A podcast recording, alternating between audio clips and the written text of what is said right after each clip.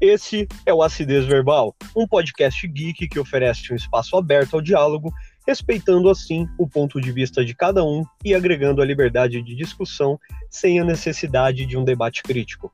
Eu sou Diego Pereira. E eu, Leandro Ruda. Sejam bem-vindos.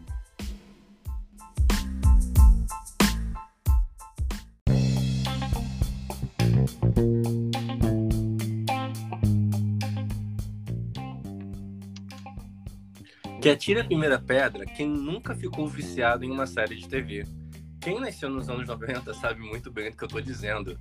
A década de 90 foi o ponto de ignição para tudo o que temos hoje. Ficávamos vidrados em frente à TV que nos agraciava com seriados de todos os tipos, para todos os gostos e, claro, para todas as disponibilidades de horário, pois passava na nossa querida TV aberta. E foi nos anos 2000 que a coisa começou a ficar mais séria, pois começamos a ser bombardeado com conteúdos cada vez mais diferenciados e que começaram a dar um norte para o que gera o famoso hype de hoje em dia. Em 2011, nossa querida Netflix surge no Brasil, impressionando com seus contratos de licença com as principais produtoras de séries e filmes do mundo. E a ideia de serviço de streaming começou a se popularizar entre 2012 e 2013. Pagar um valor relativamente baixo para poder assistir o que quiser, quando quiser e quando puder era muito atrativo. Ainda em 2013, a cartada da Netflix em oferecer séries e filmes com suas produções exclusivas foi literalmente a cereja do bolo e tudo que suas concorrentes precisavam para ter o feeling de começar a apostar no mesmo ramo ou ficariam para trás. O controle literalmente está em suas mãos. Então, aperte o play e vem com a gente. Ô, pessoal, cara, finalmente abordando esse tema de séries, porque eu acho que hoje um brasileiro é, é como aquela antiga história, né, das nossas avós assistindo novela, né? Somos nós com as séries hoje. Exatamente. e se você for pensar, a constituição de novela não deixa de ser uma série, né? Exatamente. Exatamente. A ideia, né, por trás da, da, da novela do, é, é, uma ideia de um seriado, né? Só colocou o nome novela. Ah, eu não, não, não, sei dizer porque eu também não estudei o que é uma novela e da onde vem a origem do nome novela, mas eu vejo muito parecido com o que é um, uma série. A diferença é que só tem uma temporada sempre, né? Exatamente, e que temporada, né? a temporada, a temporada de um ano, a temporada de um ano, todo dia tem episódio.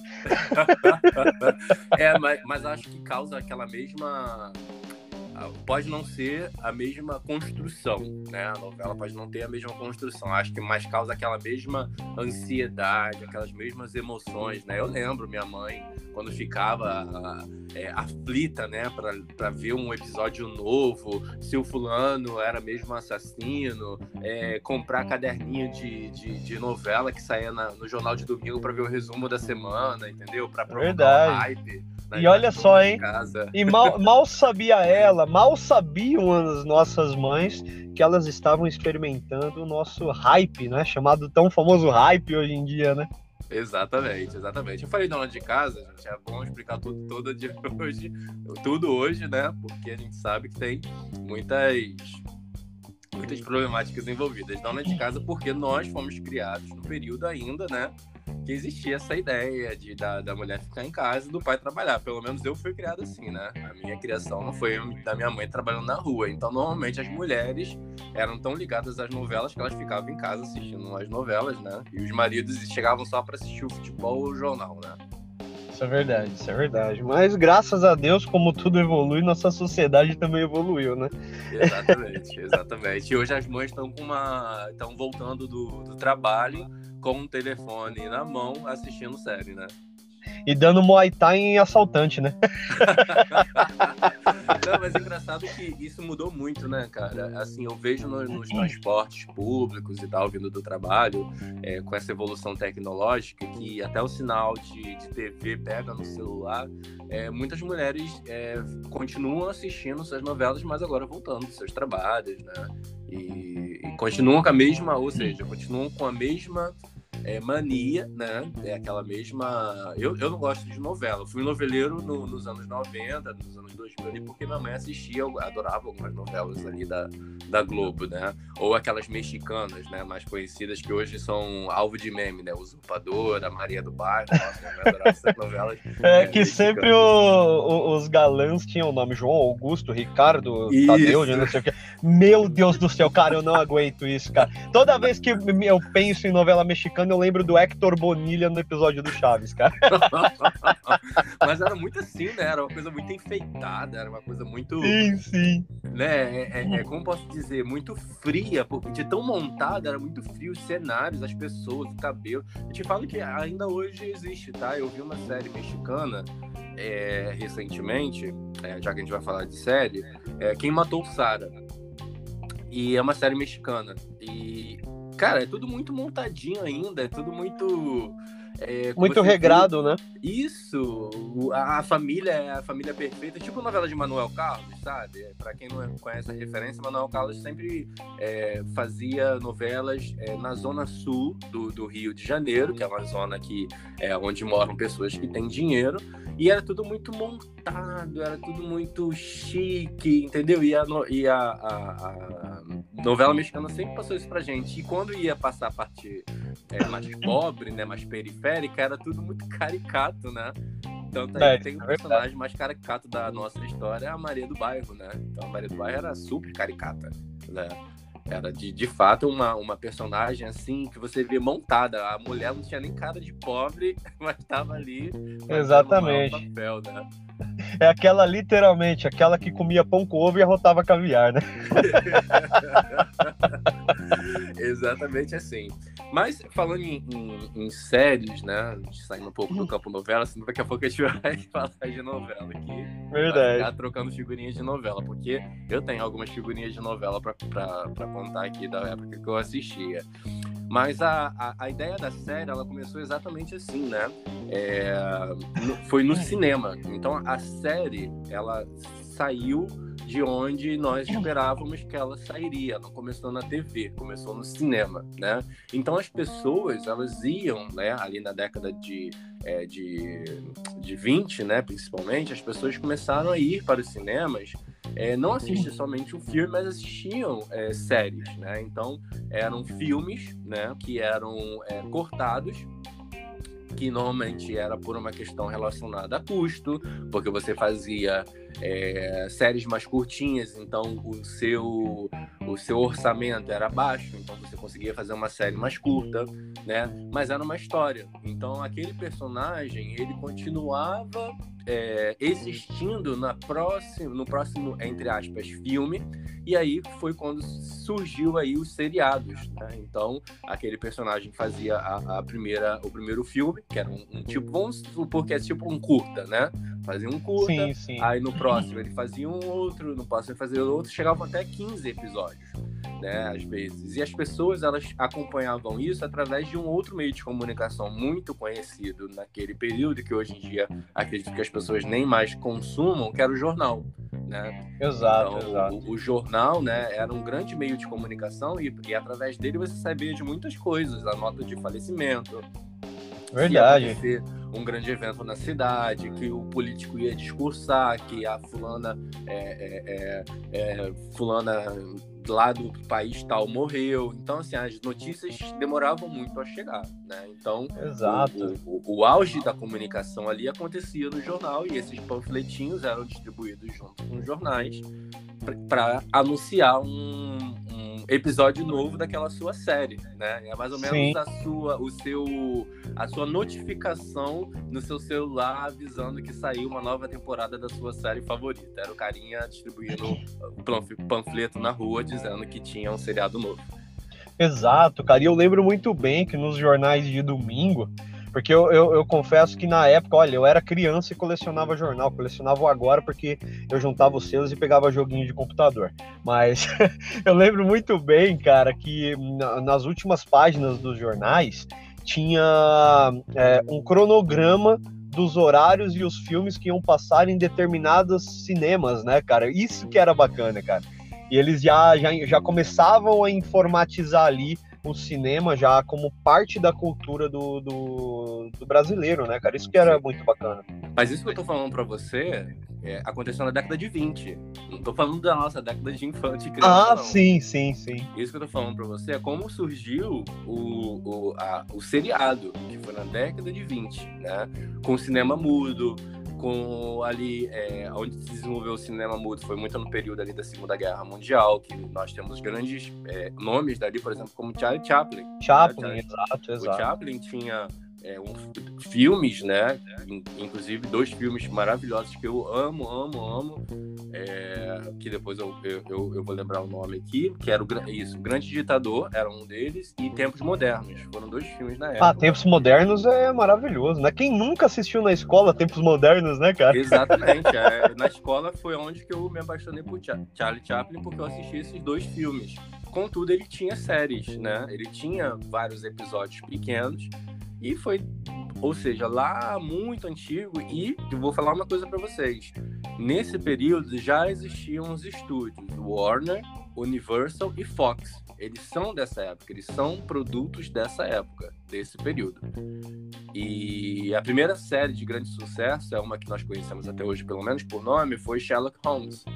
Então, Nossa, eu amo, eu amo Sherlock Holmes, cara. Eu, eu confesso que que Sherlock Holmes foi o que me inseriu dentro da literatura, cara. Porque eu, o primeiro livro que eu li na minha vida foi os, O Cão dos Baskervilles, cara. Cara, foi o primeiro livro que eu li na minha vida e eu fiquei literalmente apaixonado por, por Sherlock Holmes, cara.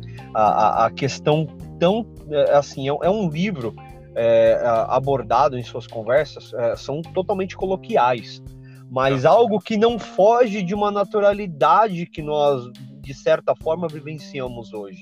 Sim. Né, cara? Então você consegue se inteirar dentro daquele universo, né, cara? Nossa, é, realmente foi, olha só, Sherlock Holmes que me introduziu aí na literatura, cara. Maravilhoso, maravilhoso. Nunca, nunca, eu sei quem é, é posso, como você mesmo deu essa pra vocês, tinha entendimento, mas nunca parei para ler. Eu gosto muito dessa questão de de detetive, investigação, que tem essa premissa, né? Não, é maravilhoso. Olha, indicando, uh, tanto para início, né? É, é que eu tenho um carinho enorme, então é, é sempre suspeito a gente dizer, é, ah, leia tal livro, porque foi meu primeiro livro, então, cara, eu tenho um carinho enorme, que foi o Cão dos Baskervilles. Mas para uma introdução a Sherlock Holmes, uh, eu recomendo que você leia O Último Adeus de Sherlock Holmes, cara. Uhum. É, eu acho muito, muito, muito gostoso de ler. Eu acho que é uma introdução bacana, porque você vai falar, cara, peraí, eu, eu preciso ler o resto. Eu preciso ler antes disso, sabe? Eu preciso ler, cara. E você vê todo o desenvolvimento até então, né, cara? Muito bacana, muito bom mesmo. Tá aí uma recomendação da acidez verbal. Eu vou, vou tentar encaixar na minha lista de 100 livros de psicologia para ler. Esse Cara, semestre, né? aí, cada aula que eu tenho, fugindo um pouco do assunto, é um livro que indica. Eu tenho quatro, quatro aulas por semana. Que momento essas pessoas acham que a gente tem para ler tudo isso? Eu acho que eu Verdade. tenho que dormir com o livro na mão e, e acordar e enfim, né? Mas vou, vou anotar aqui na minha lista aí, quando, quando acabar a faculdade, eu vou ter vários livros de não de, de, de, matéria, mas livros normais né, da vida, de história que eu preciso ler. E realmente eu tenho é, essa, essa lista, ela existe. Agora, é, continuando só a história para dar uma introdução pro pessoal, é, como saiu, né? Então, essas empresas, né? É, Fox, Universal, é, Warner, elas começaram lá e quando começou a televisão, elas trouxeram essa mesma ideia para a televisão. Né? Foi quando o cinema começou a ser o cinema como conhecemos hoje, com filmes de longa metragem, curta metragem com uma única história para os, as, as produtoras com baixo custo, inclusive curta-metragem é um filme, um, um, uma, como posso dizer, um, é um estilo, né? é, dentro do cinema que é pouco visto, mas eu recomendo muito para quem gosta de ir em festivais de cinema, que eu acho que vale muito a pena, que são histórias curtas, mas muito ricas, né? Porque sim, o roteirista ali ele tem que se desdobrar para contar em pouco tempo, com pouco orçamento, uma história e você tem, tira dali coisas muito boas, né? Não, exatamente. E, e os longas são mais caros, né, para produzir, né? Então, quem não tem dinheiro, um estúdio pequeno, acaba indo para o lado do curta-metragem, né? Sim, mas os curtas, vamos dizer que eles são bem mais incisivos, né, cara? Por exemplo, o, o que podemos encaixar, apesar de não ser dentro do, do, do, ramo de curto. Por exemplo, Black Mirror, que cada episódio é um, é, é um tema com começo, meio e fim. Temos Love, Death Plus Robots, que foi uma indicação do Acidez Verbal no, no, no, Instagram também, que são vários curtas. Né? E, e, nada mais justo de falar de curta, né? Como uma das pioneiras de, do, do boom dos curtas, né? Que foi a Pixar, né? Então isso é, é, é bem bacana, cara. O, o, curta, acho que ele, ele começou a ter muito mais visibilidade, principalmente para os dias corridos que nós temos hoje, do que os próprios longas, né? Verdade, verdade. O, o, o, longa é uma grande tradição de você ir para o cinema comer uma pipoca, né? Ainda é uma grande tradição, né? De você ir ali para o cinema assistir. O curta ainda não tem muito espaço, eu não vejo ainda muito espaço dentro da sociedade, mas acho que mais ou menos isso que você falou, né? É uma coisa mais rápida, uma história que você pega ali, mas acho que ele, ele merecia um certo espaço, assim, dentro da, mais do que festival, sabe? Acho que é muito mais sim, do que festival. Sim. Eu lembro que teve, você falou da Pixar, não sei se foi a Pixar que produziu, um curta, que eles começaram a passar um, o curta antes do filme principal. Isso é uma, é uma ideia genial que as pessoas podiam fazer. Sim, Passar um, um curta amarrado a um filme, como se fosse um show de abertura de um grande show. Sim, sim. Eu acho que ele dá um pouco mais de visibilidade para essas empresas, né? Você pega um curta, passa ali um super rápido e aí você entra da, da... melhor do que trailer, né? Hoje você vai pro sistema, você fica Ah, com certeza. Trailer, né? Então acho que é melhor você assistir um curta ali no, no período que todo mundo tá chegando, tá se ajeitando ainda na sessão, o cara com a cabeça na, na, na, na sua frente, a criança que tá com o celular ligado, enfim, dá aquela, aquele tempo do pessoal se acalmar e aí sim vem a, a, estreia principal. Sim, Mas, sim, enfim, eu acho bem bacana. Foi assim que a gente foi aí é, até hoje, né? Tá se mudando um pouco, mas depois que a gente vai falar sobre isso. Mas até hoje foi quando a gente teve o primeiro contato ali com, com essa série que saiu do cinema, dos seriados, vieram para televisão através dessas grandes produtoras e aí depois ao longo da, da, da, da década de 50, de 60, 70 elas começaram a entrar no gosto do, do pessoal. Isso eu tô falando de uma cultura americana, não que aqui no Brasil não existiu isso, né? Aqui no Brasil existiu seriados, no Brasil passou por um período ali de evolução muito grande. Aqui era tudo muito aos moldes ali de Paris, né? Tanto aqui no Rio de Janeiro, sim, em São sim. Paulo, você tem o teatro municipal, as pessoas saíram à noite, né? Então tudo aqui, as ruas aqui do centro do Rio são ruas pequenas, tudo muito inspiradas em, em consumia muito a, a cultura de fora, né? Nós não constituímos uma cultura nossa, a gente absorvia muito o que vinha de fora, né? Então, o cinema também foi uma realidade do Brasil, esses seriados foram uma realidade do Brasil. A Universal foi a primeira, assim, a empresa, a grande empresa a vir para o Brasil a fazer essas produções, né? E aí, com a entrada na, na TV, a gente sabe que a Globo e outras emissoras começaram a pegar isso e, e aí, de repente, que pode, podemos podemos dizer assim que de repente constituiu-se a história da novela, mas não é uma coisa que a gente vai falar agora. Mas a, a série, as séries aqui mesmo começaram ali para os anos 80, os anos 90 a ter um pouco mais de visibilidade, né? Sim, sim, com certeza, cara. E olha só, né? E vamos dizer que, cara, pelo, pelo, pelo meu olhar observador, cara, praticamente absorvemos totalmente a cultura americana em diversos aspectos, né? Bastante. Principalmente na questão de interação com as séries de TV, né, cara? Isso é, é algo grandioso, né? Porque, como dissemos na introdução, cara, a, a, as séries é, que começamos a ser introduzidos nas séries, vamos dizer que foi a partir desde os anos 80, né? Mas nos anos 90 que deu aquele boom né, com, a, com as séries de TV, né? E nos gerou muita interação. Cara, por exemplo, eu, eu, eu, eu não perdia um episódio do The Fresh Prince of Bel-Air, né? Nosso famoso O Maluco no Pedaço, cara. E é, para mim era lei. Sempre ali, ó, 11 horas da manhã, tá em frente à TV para assistir, sabe? É, como outras e outras e outras séries, né, cara? Como, por exemplo, entramos aí no quesito série, o próprio Mighty Morphin Power Rangers, que, que trouxe todo o hype, né? Trouxe todo o hype para a criançada na época, né? Porque vamos dizer que ele não era bem um tokusatsu como os japoneses faziam com Ultraman, era algo diferenciado que começou a criar um novo público, né? E hoje é o que é hoje, né?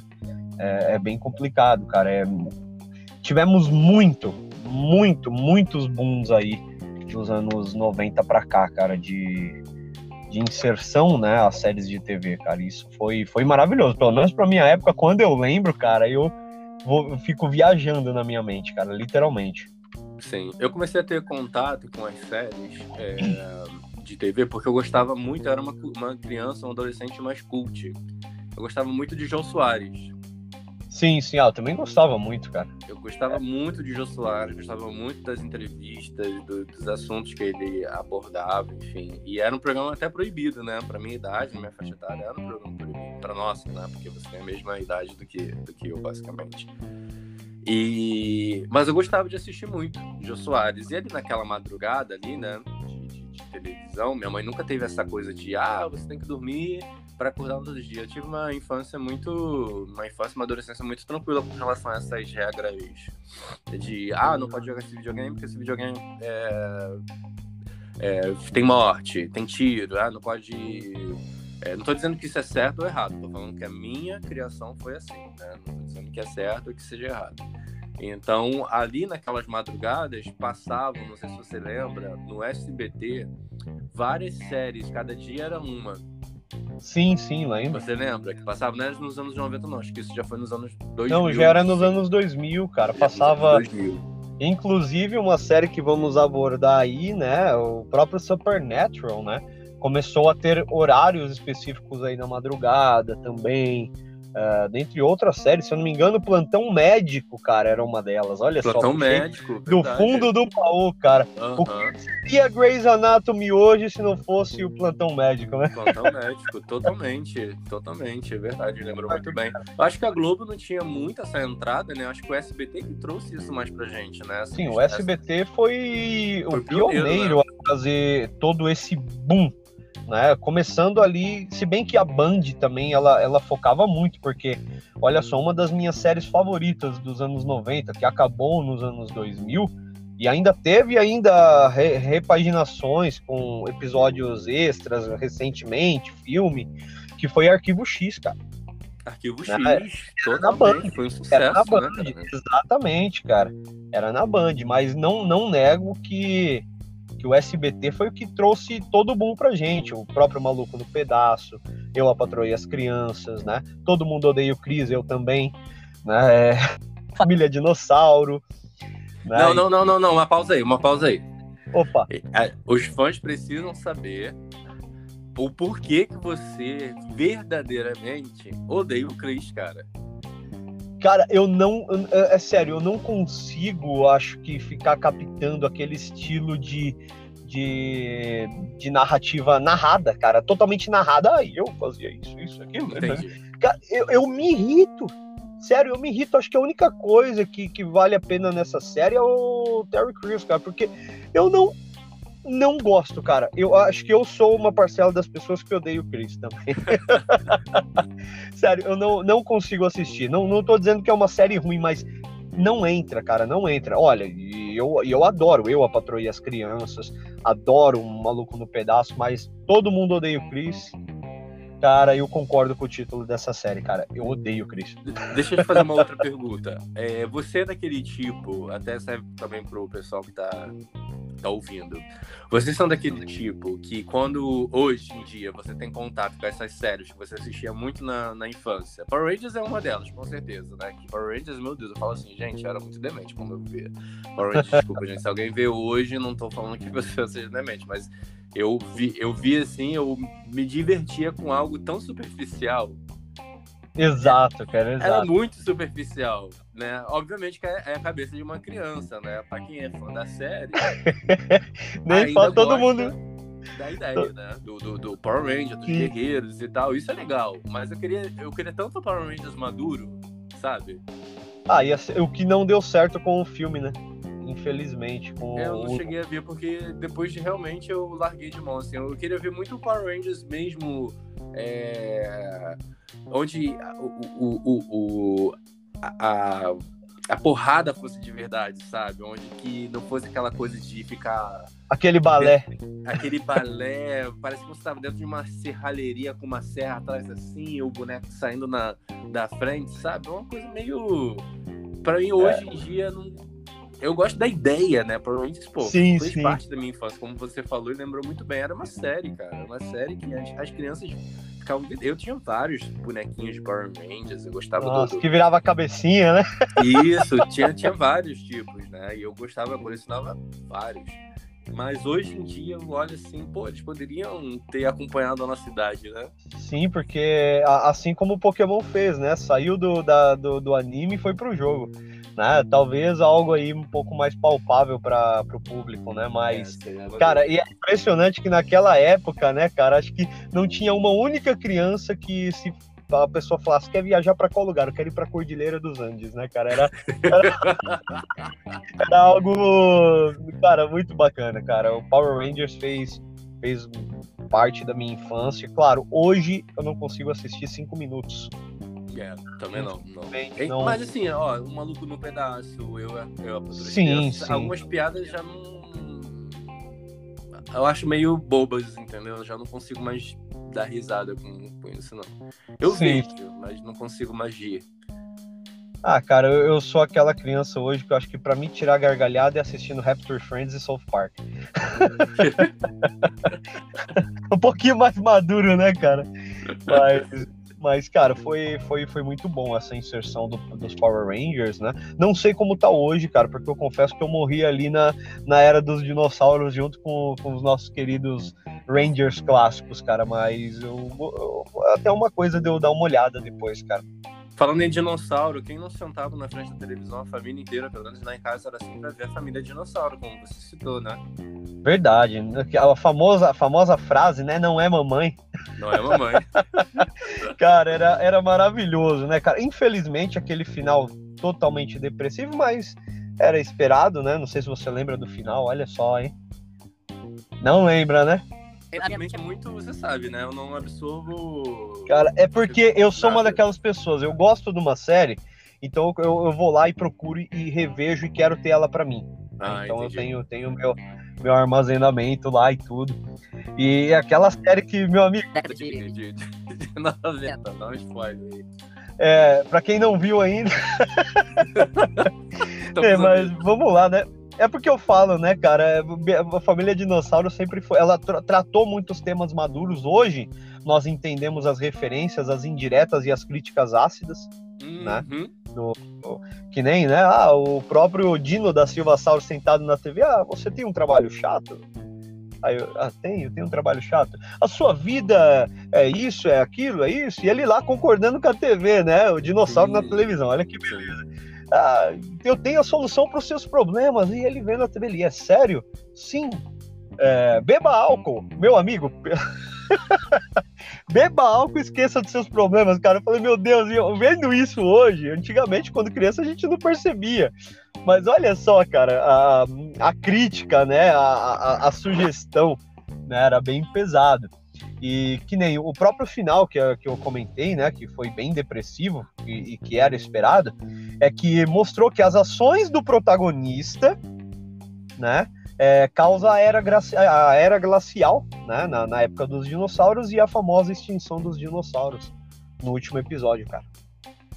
Ninguém lembrava disso, cara, aí, ó. É, não lembrava. Aí, e essa é uma crítica direta para o que nós vivemos hoje, né? Uhum. Além das é. críticas é, constituídas em, em relações familiares, né? Porque ali era uma típica família americana.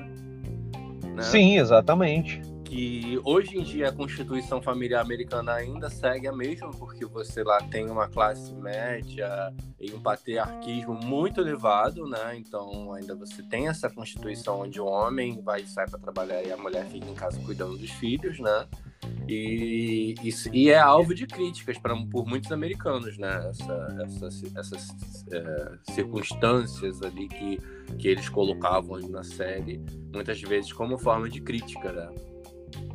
Sim, sim, isso é verdade. Não sempre, não sempre. Às vezes, ah, o Bob se metia em uma situação, é, o Dino lá na, no trabalho dele, com o, o, o chefe que era é, grandão e que mandava, autoritário, né? Autoritário, que de, e ele dependia do trabalho, então de certa forma ele não podia é, largar o trabalho, né? Pra, porque ele tinha uma família para sustentar, né? Afinal de contas a mulher dele não trabalhava. Enfim, é, é, é, acho que essa família dinossauro aí merece é, ser aclamada aqui, né? Porque com certeza, com certeza. Foi, foi, foi uma, uma, série onde que você não tinha personagens humanos, mas você tinha uma identificação com a história, né? Acho que foi uma grande cartada aí deles. E até hoje muito atual em seus temas, né, cara? Isso que eu acho interessante. Eu acho que hoje a única série que seria uma animação, mas podemos chamar de série que segue mais ou menos os moldes do que Família Dinossauro abordava é o Simpsons, né? Sim. Quer ver é uma é um... outra que é um reflexo? Eu, a Patroa as Crianças. exatamente, coloca exatamente. personagem ali em cada um do, do, do, deles pra você ver se não vai encaixar certinho. Não, isso é verdade, isso é verdade. Mas e os assim... Simpsons, verdade, cara. Os Simpsons também é uma, é uma família de dinossauros. Acho que é do mesmo período, né, não? Pelo menos eu lembro do, do Simpsons ah, sim, ali Simpsons na... é na década, desde a década de 80, né? É, o Simpsons é antigo. É, exatamente, cara. Então é, é, ele seguia um, os moldes, né, do, do que... Meu, e Simpsons, cara, fantástico, né, cara? Eu confesso que eu não acompanho quanto eu acompanhava. Acho que eu assisti ali fixamente até a quinta temporada. E hoje tá em qual milésima? Não sei, cara, não tenho, não faço, não faço ideia. Eu lembro que a última vez que eu tinha visto eu já tava na vigésima, né, cara? A última vez que eu vi já tem muito tempo. Mas a gente tem que aplaudir esses caras, né? Porque é uma é uma receita de, de, de, de bolo que deu certo e que eles pegam temas. Tudo bem que eles vão em cima da sociedade, né? Se você assiste os sim, primeiros sim. episódios dos Simpsons, as críticas sociais e tudo que acontecia era muito diferente do que acontece hoje, o engajamento de, de questões é, é, políticas, estrangeiras, dos, dos, artistas, questões ambientais, eles têm uma crítica Verdade. ácida, né? Muito, muito forte. Questão, sim, questão estrangeira foi fantástico. Quem não lembra daquele episódio no Brasil, né? Poxa, cara. Foi eu não sei se foi de São Paulo do Rio. Foi... foi... acho que foi do Rio, se eu não me engano. Eles chegaram no meio de um tiroteio. Ah, meu Deus, como os brasileiros são receptivos, estão soltando fogo. Porra, velho. Eu não... Desculpa, cara, mas eu adoro esse episódio, velho. Eu adoro. Eu adoro, cara. Então, Tem muita eu... crítica, né, por parte daqui do, dos. Porque, ah, vai ser a imagem que vai ser vista, né? Esse... A mulher fantasiada de carnaval, ah, é só a imagem que o Brasil tem, a mulher rebolando a bunda, né? É o que eu falo, né? Mas também, infelizmente, cara, essa questão da xenofobia, ela é muito forte, né? E ainda não duvido se tem pessoas lá fora que acham que a gente se locomove por cipó aqui, né? Mas Mas, cara, eu gosto, eu gosto. Eu acho que a gente tem que saber absorver com humor tudo aquilo que é apresentado pra gente, cara. E desculpa, né, cara? Infelizmente, nosso país dá cara tapa pra muita coisa, né? E eles fazem o mesmo com os Estados Unidos. Eles fazem o mesmo dentro do próprio país dele, porque eles, Sim. Ser, eles não foram xenofóbicos. Eles tratam da realidade, da crítica Entendeu? Exato. Com certeza houve uma consultoria ali com algum brasileiro. O que, que a gente pode aqui utilizar como crítica? Só que aí eles colocaram na ideia de que são americanos viajando aqui para o Rio de Janeiro e que são vão, vão criticar, né, aqui a nossa. Sim, a nossa sim. É, é, diferente de South Park, que sempre quis, é, é, sempre foi muito mais direto com, a, com as suas suas conotações, né? Vamos dizer assim. Sempre foi muito. Rasga o verbo. Não, rasga, como o exemplo, né, da, da questão de Estados Unidos e Canadá, assim como foi no, naquele filme Maior, Melhor e Sem Cortes, Aham. né? Que nosso é, o- odiado Saddam Hussein fazia um par amoroso com capeta, né? Então, cara, é, mas eu acho que, que South Park também ele acerta muito bem nisso, sabe? Ele é direto porque ele tem que ser direto, sabe? Ele não tem que massagear. Sim, né? sim. Mas é, é, pode ser aí um tema para os nossos futuros episódios também, né? Abordar Simpsons e South Park, né? Acho que os É, dois casariam são- muito bem ali. Sim, sim, são, são duas assim séries que elas conseguem fazer uma crítica e ao mesmo tempo divertir você, porque eu me divirto muito com as duas, principalmente com Simpsons. Acho que eu tenho mais intimidade aí com Simpsons do que com, com o South Park. Ah, cara, eu já gosto muito, muito mais de South Park. Eu acho que ele, ele se encaixa muito mais dentro do, do meu estilo, né? É, de, de encarar a vida, né? Do que, do que os próprios Simpsons, né, cara? Então, eu acho que South Park ali já, já me, me atinge mais em cheio, né? Do que os Simpsons. E aí a gente olhando, né, cara, também, né? Isso tudo dos anos 90, né? Que, claro, repercutem, muitas delas repercutem até hoje, né? E querendo ou não, nos anos 2000 foi onde acho que o povo realmente falou, cara, série de TV é vida, né? E começaram a, claro, que por boa parte ali do SBT, e depois a Globo correu atrás do prejuízo também e começou a nos, nos proporcionar muitas e muitas séries aí maravilhosas, né? E querendo ou não, nos anos 2000 foi onde repercutiu aí as séries de super-heróis aí com produções dignas, né? Vamos dizer assim, né, Leandro? Sim, sim. Antes, eu, eu queria falar um pouco de séries com, com você, para, digamos assim, pegar um. Igual a gente fez nos outros episódios, mas pegar assim as que mais se destacaram, que você tem mais recordação, e até mesmo até servir como indicação para o pessoal aqui. Mas antes vou te fazer uma pergunta: Homer Simpsons ou Eric Cartman? Ah, Eric Cartman, cara. Eric Cartman, cara. Meu Deus. Meu Deus. Cara, desculpa, cara. É, é impagável você ver no, no- num episódio do South Park o Eric chegando num amigo dele. Ah, você viu aquele vídeo da sua mãe que tá na internet? Quem Ah, consegue cara, ser des- mais. Desculpa, olha o que, que sua mãe está Estúpido. fazendo com aquelas bolinhas de golfe. Cara, pelo amor de Deus, cara, jogando ping-pong com na área vaginal. Desculpa, é muito engraçado, velho. É, eu não sei que você cara. consegue ser mais imbecil, né? Mas, Não, enfim. com certeza. E é isso que é para isso eu pago minha internet, cara. Mas eu gosto muito do Homer e desculpa, o- depois do filme, cara, eu- eu comecei a ver Simpson com outros olhos, porque o porco aranha, eu acho que eu vou tatuar ele no meu corpo, cara.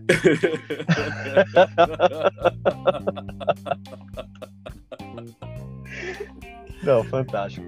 Fantástico. Mas adoro. Fala, vamos falar sobre séries. É, algum, alguma série que você destaca, assim, que você tenha visto e, e que você queira falar aqui? Assim, eh, em questão do, vamos dizer aí, que, que, que, que me marcou, assim. É, nostalgia. Vamos falar de nostalgia agora. Nostalgia, que é cara. ama, nostalgia. Ah, com certeza. Olha, vamos começar por uma um top 3, tá bom pra gente? Pra mim é ótimo. Seria um top 10, mas top 3 pra mim tá Não, ótimo. Então vamos lá, cara. Eu acho que uma série que me marcou muito é uma série dos anos 2000, se eu não me engano, de 2004 e perdurou até 2012, né? Até recente. Mas como iniciou lá e foi algo que me prendeu muito, cara, foi a série House. O nosso famoso Dr. House, interpretado por Hurt Lowry, cara, era, era maravilhoso aquela questão do, da inserção do mundo médico e aquele estilo Sherlock Holmes de ser, sabe? Aqueles Aham. jogos mentais que ele tinha com os colegas, cara, sabe? É um, um- literalmente um Sherlock Holmes da medicina, né? Ah, vamos dizer que House ele tem o, o instinto perfeito e um raciocínio não convencional, né, cara? Aquele humor ácido de House, acho que, sinceramente, é uma das minhas séries favoritas aí de, de todos os tempos aí, que me traz uma nostalgia muito forte até hoje quando, quando eu vejo, eu vejo House, cara. Eu acho que é, agrega muito pra, pra gente como ser humano, tá? tem muita filosofia de vida, sabe? Muita. Eu acho que House ali ele pegaria pegaria muito forte aí até mesmo para quem nunca, nunca teve contato com a série, eu, eu, recomendo que, que House é uma série que, apesar de ser antiga, de certa forma, por ter terminado em 2012, não é tão antiga, mas entra ali nos anos 2000. Eu acho que, que é uma série obrigatória para as pessoas verem, cara. Assim, eu, eu deixo ela em meu terceiro lugar, cara. Mas aí eu ia te perguntar, é você acha que hoje as pessoas assistindo exatamente naquela, naquele ponto que eu falei sobre hoje você assistir séries tem aquela conexão muito com a com uma forma de humor que era na, no, período que ela foi criada, né? Hoje em dia as pessoas já não não tem mais. E, e, como eu falei, hoje eu assisto o Maluco no Pedaço e já não vejo mais graça como eu via antes. Não sei se é pelo quesito surpresa de tanto ter assistido, ou se realmente era algo muito na época e era um tipo estilo de humor da época. Enfim, você acha que House hoje é uma, é uma série que ultrapassa a linha do tempo e é como se fosse uma série que foi feita hoje você consegue assisti-la hoje sem ter essa, essa perda aí de, de, de de, de qualidade? Claro, com certeza, cara, porque querendo ou não, House ele aborda muito o desenvolvimento de cada personagem, a história de vida, as dificuldades que eles passam, né, o psique de cada um. Eu acho que House ele sim, cara, é uma série que que só amadurece com o tempo, sabe? É, na minha opinião. Bom, eu, é, é, a gente tá falando top 3 então, então é, vou... É difícil escolher o 3, hein? Bom, vou falar da série que me divertiu. É, é, você me colocou uma série justa. Mas eu vou falar de uma série que me divertiu muito. É, eu acho que as séries, para mim, foram divididas em categorias adultas, é, mais sérias e que me fizeram pensar e coisas que eu não poderia estar assistindo na época e aquelas séries mais de diversão mesmo, sabe? Que você pega, você sim, se diverte, sim. né? E como eu era adolescente e estava aí caminhando aí para minha fase mais adulta da vida, iCarly foi uma série que me oh, fez rir bastante. iCarly, acho que cara, eu me divertia muito assistindo a série. E a Nickelodeon, ela tem essa como posso dizer, essas séries, tinham essas séries, não tinham ou tem, Sim, Hoje sim. Dia, né? Que eram divertidíssimas, né? Você assistir séries da, da Nickelodeon era, era muito divertido. E eu gostava muito de iCarly. iCarly é, começou ali por. Foi da Nickelodeon, ali em 2007 foi até 2012, mais ou menos é a época que. Do, de, de House, né? E aí você tinha a protagonista, que era a Carly, né? Tinha sua amiga, que eu agora esqueci o nome, a Sen. E elas faziam o que hoje é o, o famoso conhecido youtuber, né? É verdade, verdade.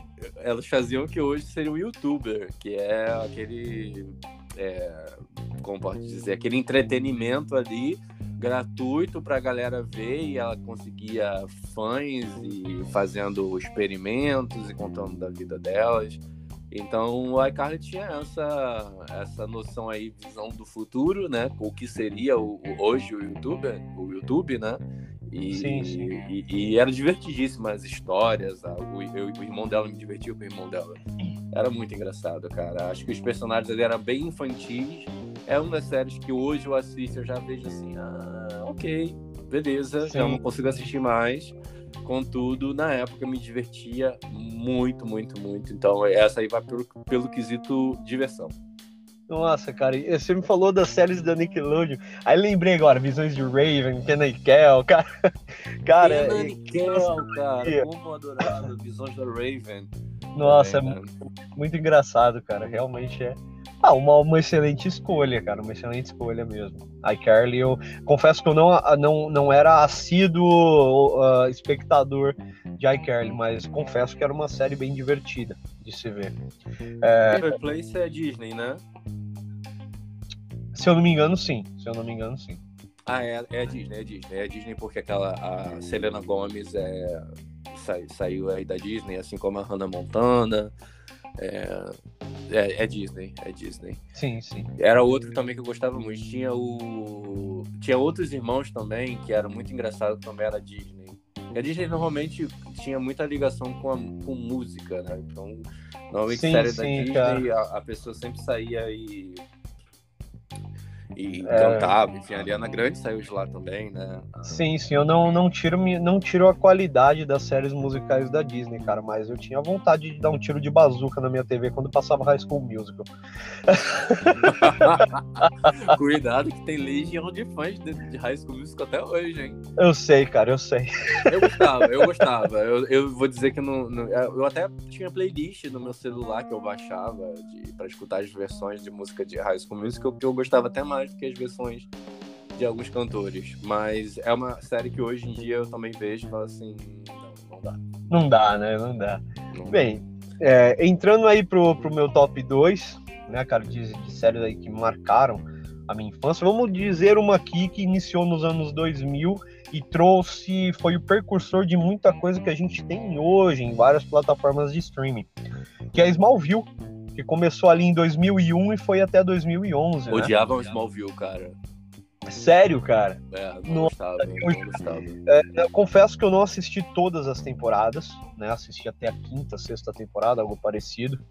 Mas é, a questão de humanizar o Clark, né? Clark Kent, é, é interpretado ali pelo ator Tom Welling, é, foi, foi muito bacana. Eu acho que foi bem assertivo, principalmente a, a, relação dele com o Lex, porque eu sempre fui fã de, de DC Comics, sempre gostei dos quadrinhos da DC, então, obviamente, eu já era fã de super-heróis. Talvez por isso que eu não tenho essa ligação, porque eu sim, já não sim. sou muito fã. Mas olha só, acho que até mesmo para quem não, não é fã, o desenvolvimento do, do próprio Lex Luthor né, interpretado aí pelo Michael Rosenbaum, alguma coisa assim. Se eu falei errado, me perdoem, fãs. Sabe, a questão da Kristen Crooks, a Lana Lang, o primeiro amor do, do, do, do nosso Superboy tudo, achei, achei bem bacana. Né? A, a famosa abertura da, Save Me, né? cantada por, por, pela banda Remy Zero, cara, foi muito marcante. É, quantas vezes eu não via pessoas desafinando em frente à TV num domingo ouvindo Smallville, né, cara? Era, não, era surreal, cara, era surreal. Eu lembro que até minha avó, eu assistia lá no domingo, lá, minha avó, apareceu, me gritando, cara. Eu falei, eita, preu lá, velho. Sabe? Era, pra você era ver como música marca, né? A música eu lembro perfeitamente. Exatamente, e olha só, o, eu, eu acho que o que me, me trouxe muito, assim, porque eu, particularmente, olha só, as pessoas vão querer me matar, né? Eu sou muito fã do Lex Luthor, né? A, a questão da mente, né? A, que ele tem, o, o, desenvolvimento dele, eu acho que o que me prendeu em Smallville foi o desenvolvimento do próprio Lex. Acho que foi, no começo foi bem humanizado, claro, não, não, não se justifica um crime ou um erro, né, é, com outro, mas eu acho assim, cara, acho que você começa a entender mais a mente do Lex e o porquê ele agir dessa maneira hoje dentro do universo de si. Então, eu acho que é, Smallville foi, fica ali no meu top 2 como série que me marcou aí no, nos anos 2000. Legal, legal. Eu também tenho uma série dos anos 2000 para comentar, uma série que durou muito, muito tempo. Eu acho, acho que era da Band ou era SBT, agora eu não lembro. É porque eu assistia. desculpa, cara, desculpa, cara. Você falou um negócio agora eu fiquei. Desculpa. Não, você falou uma série, cara, que me marcou muito na Band, eu ia gritar, Emanuele! desculpa, essa, cara, desculpa, quem nunca? negativamente, né? seria um trauma pra mim, né? Ai, cara. Não, essa, essa, essa, não, não, desculpa, cara, mas veio na minha mente, falei, Emanuele, Quem é da época vai me entender. Vai, vai. Quem não é, procura aí. Não sei se tem no X-Video. Acho que não, acho que não. Ainda é um, um conteúdo didático, né? Quase um telecurso 2000 na época. Exatamente. Exatamente. ai, ai. Ai, perdi até o foco já aqui. Você falou Emanuele, meu Deus. Deu até coceira aqui. Ai, cara. Voltando, voltando a ser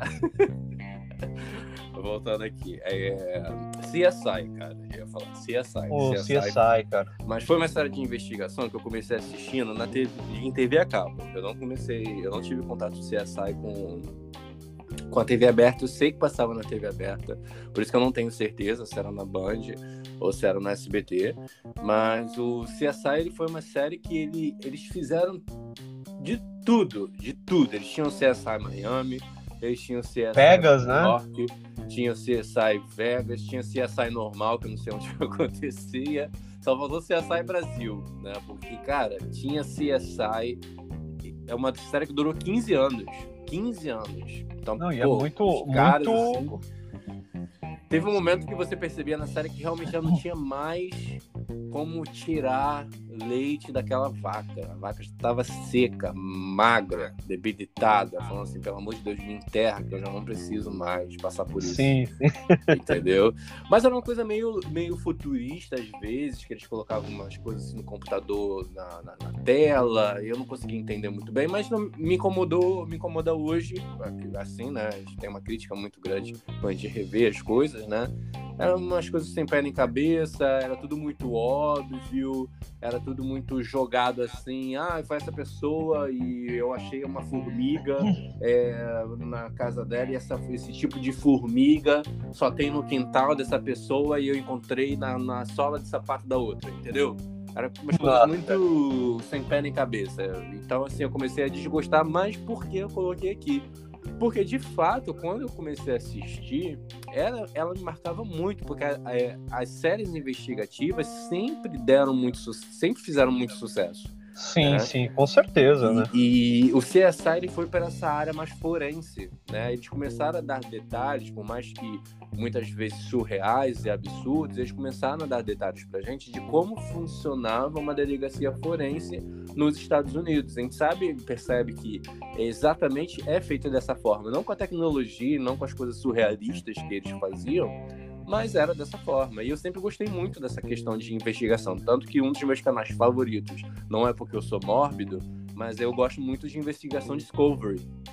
Não, o, I- o, o ID é O ID. fantástico, cara. Então, fantástico. assim, eu, eu assisto o ID não pelas tragédias e pelas mortes, né? Tem muito disso ali, tanto que eu não assisto nem uma é, sequência muito grande de episódios. Eu lembro quando eu comecei o ID, foi na mesma época que eu assistia CSI, então por isso que a, a- quando a Discovery inventou né, o ID, começou com, essa, com esses episódios assim de serial killers e tudo mais, como, como eles faziam né, para chegar esse mapa mental que a polícia faz, sempre foi muito muito admirado por mim, sabe? Eu sempre admirei muito essa inteligência. Então, CSI me marcou por isso. Eu- é- é- foi essa, essa ideia aí do, do- do- dessa investigação forense que me pegou, por mais absurda que fosse, eu gostava muito de assistir.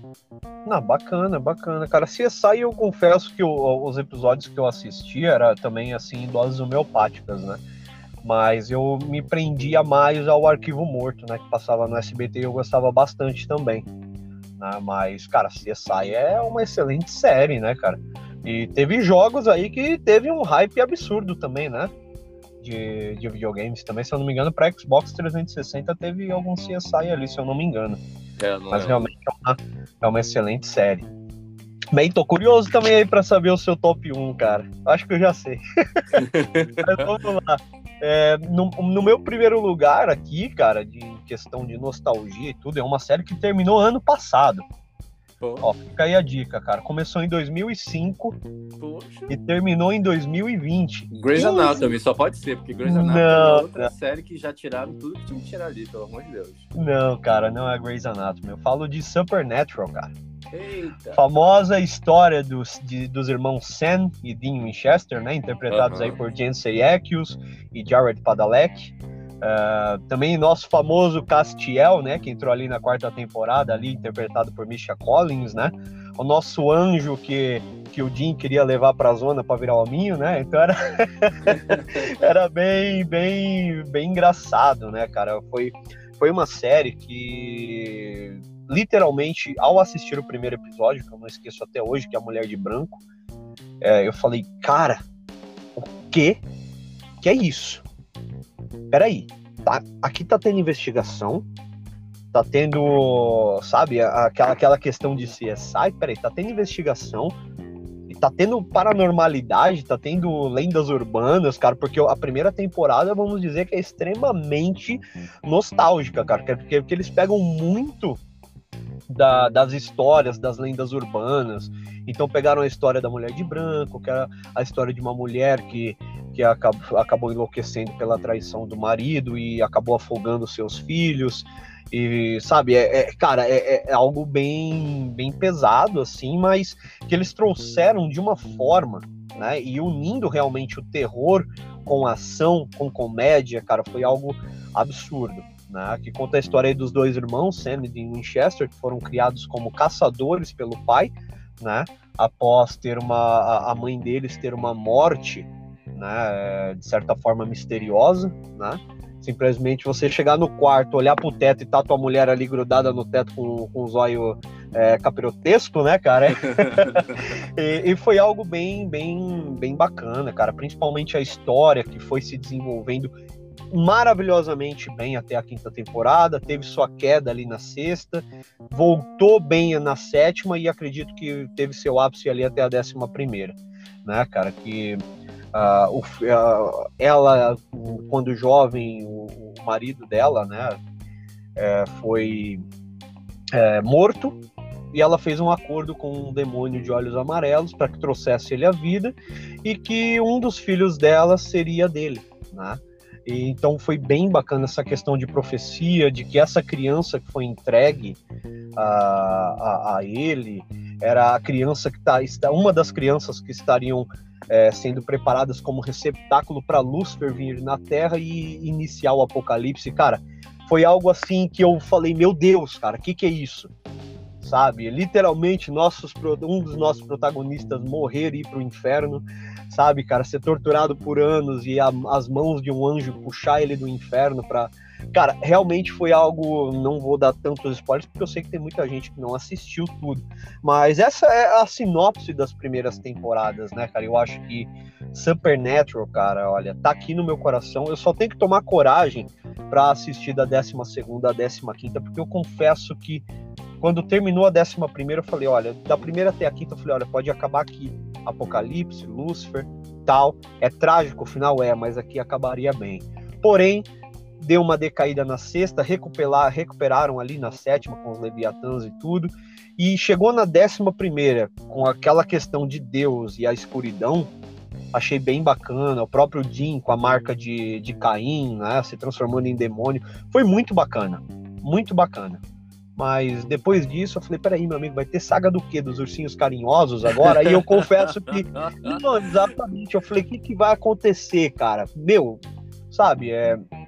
Infelizmente teve seu, seus altos e baixos, né? Mas disseram que, que o final seria de meu agrado. Bem, não sei. Porque eu vi que muita gente criticou o final.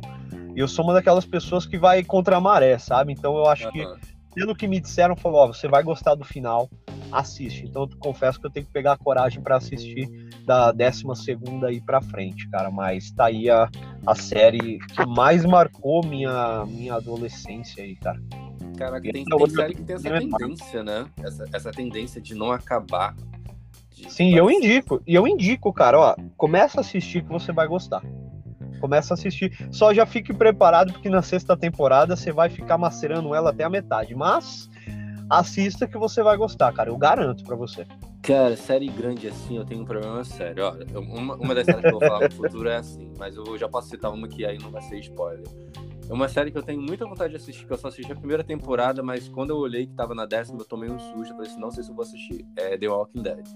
Cara, é muito bom. Eu tô então, aguardando aí, cara. Tô mas aguardando. Tem 10, acho que tá na décima, né? Sim, mas, é, mas se desenvolve muito rápido. Por exemplo, a primeira temporada, se eu não me engano, são seis episódios. Exato, eu não, eu não, ah. não cheguei a ver os episódios, não, mas eu olho assim e assim. Mas eu tenho, eu tenho sério problema com The Walking Dead. Hum. Porque assim, eu, eu amo e odeio a série ao mesmo tempo. Porque eu li todos os quadrinhos. Eu li tudo. E realmente a gente tem que começar a entender, colocar na cabeça que a série é um outro universo baseado nos quadrinhos. Né, cara? É Por exemplo, vou, vou, dizer, vou dizer uma coisa que não vai ser spoiler porque é dos quadrinhos, né? Por exemplo, tem, a, tem o arco da prisão, em que certa pessoa é estuprada, morta, e aí o Rick, que é o nosso personagem principal, fica puto com a situação e começa a espancar o cara, deformando uh, o rosto dele inteiro, só socando com as mãos, até ele triturar os próprios dedos, cara, e ia chegar a ponto de amputar a própria mão. Né? Isso logo no início. né, do, da história. E desculpa, estamos na décima e o nosso Rick ainda tá com a mãozinha lá. Né? Não vão fazer isso por causa do público, né? Acho Sim, mas, mas eu acho que seria bacana, porque o, o, o próprio quadrinho do The Walking Dead é, é fantástico. Fantástico, fantástico. E personagens que, assim, que nos quadrinhos estão lá no final.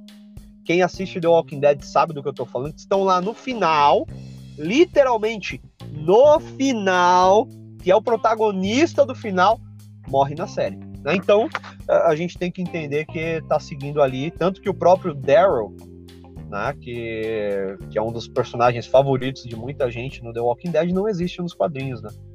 Então a gente tem que começar a entender isso também. Sim, mas a, como, eu tava, eu, como eu tava falando, essa questão de, de série longa é, é, uma faca de dois gumes, né? Porque você tem um momento que tem os fãs que pedem muito que a série continue, então os produtores e os roteiristas têm que dar um jeito de continuar aquela história, né? E tem aquele momento que você já percebe que a série não, já não tá dando mais. Sim, com certeza. Como acho que é... Supernatural, acho que já, já abordou tudo que tinha que abordar, entendeu? Sim, cara, porque eu acho assim, velho. Eu, eu, eu sou uma pessoa que, olha, eu sou muito fã de quando eu pego uma série, cara, Vikings, você sabe do meu hype pra Vikings. Não, eu também. Né? E... Não, sei, não, só não tá aqui porque não foi na infância, tá? Então lembrando que esse sim, top sim. 3 é um top 3 muito injusto, que eu acho que a gente merece fazer um top 10, porque não vou conseguir fazer. Por mais que fique longo o podcast, acho que a gente precisa fazer um top 10 das séries, porque Vikings... Exato, exato. E assim, você sabe do meu hype. Só que é, é, o que eu falo, cara, Supernatural se perdeu porque assim, o Eric Creep comandou ali até a quinta, foi o criador. Aí depois ele ficou meio que de lado, mas ali acompanhando. Então eu acho que assim, uma série, cara. É, é, eu, todo mundo gostaria de ter temporadas infinitas de uma série. Não é possível isso, claro. Mas eu acho assim, eu acho que se você pega uma série e manda bem na história, nem que ela acabe ali na quarta, quinta ou até segunda temporada que seja, mas que ela fique memorável com aquilo que fez as pessoas, cara, será que vai ter algo sobre isso no futuro? Cara, é maravilhoso. Mas pegar e fazer alguma coisa pela coxa, não dá certo, cara. Mas é isso que eu tô falando. Porque existe, existe material humano para isso. A gente sabe que esses caras que criam roteiro eles são muito inteligentes, eles conseguem. Sim, claro, com certeza, cara. Mas... Sair dessa, dessa roda de hamster e criar algo fora da caixa, entendeu? Se eles Sim, quiserem, com certeza. fazem isso. Mas como você falou, não adianta fazer também de uma forma que, tipo assim, ah, só vou fazer por demanda. Vou fazer porque o, o público tá esperando, entendeu? Sim. E aí já qualquer coisa lá. Não tem cabimento isso. Essa não, série que eu vou falar agora tem muito disso. Essa série que tá. Essa série é o meu top 1, verdadeiro top 1. Porque por mais que a gente fizesse top 10 de todas as séries da vida, essa é a minha série top 1 da minha vida. Eu sou fã de daqueles de que você criticar essa série, eu vou entrar numa discussão com você, porque eu não vou acreditar que você não gosta daquela série. E eu vou contar uma história para você agora de uma de uma parte dessa série porque me faz tão fã dessa série. É... Você consegue imaginar uma cena onde três amigos tentando colocar um sofá na em um, le, levar um sofá um, subir um prédio com um sofá num apartamento mais alto seja engraçada? Com poucas falas. Não tô falando com, não é uma cena que, que vai precisar de falas. É uma cena que tem quase poucas falas. Quase um cinema mudo. Não, não imaginava, cara, não imagino. Você não consegue imaginar essa, essa cena engraçada, né? Não, não consigo, cara. Pois bem, eu tirei essa, essa essa pergunta exatamente em si sobre algo que eu vi recentemente, que foi o reencontro da minha série tão aclamada que é Friends, que saiu recentemente agora no HBO Max. Sim, ainda tô para ver, cara, eu tenho que ver esse episódio, cara. Cara, e eles fazem exatamente isso. O porquê do, do sucesso de Friends, né? Primeiro que eu acho que é uma série, como você usa o termo, envelheceu muito bem. Hoje você assiste Friends, você consegue rir muito da série. Eu, pelo menos, consigo rir muito, né? É... São seis amigos que moram em Nova York, para quem não sabe, para quem tem o absurdo de não conhecer Friends.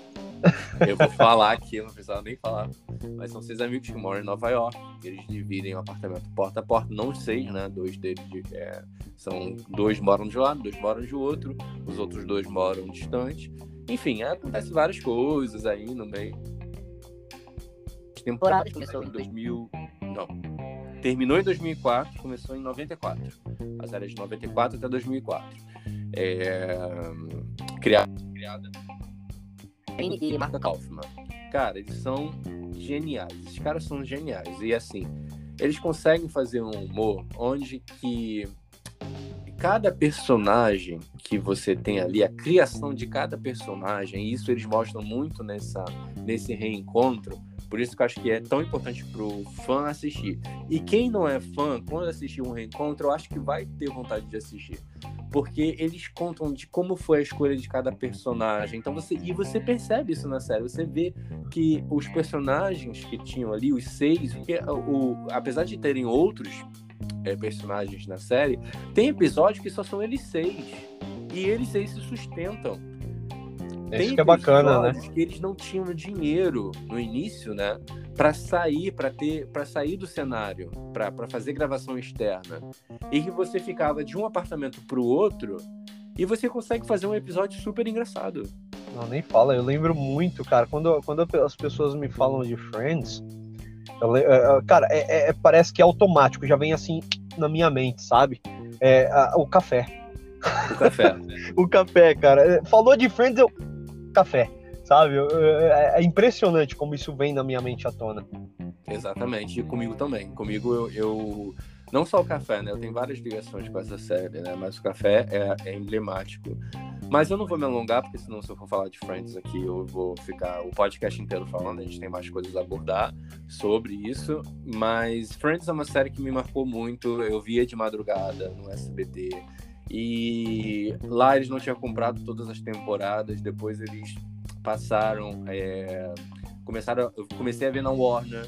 E na Warner passava da primeira até a quinta temporada em um horário, e na quinta temporada até a décima em outro eu assisti. Eu acho que eu assisti umas quatro ou cinco vezes, são dez temporadas, então são 230 sim, sim. e tantos episódios para você assistir umas dez vezes, gente, é, é, umas quatro vezes, cinco vezes é muita coisa.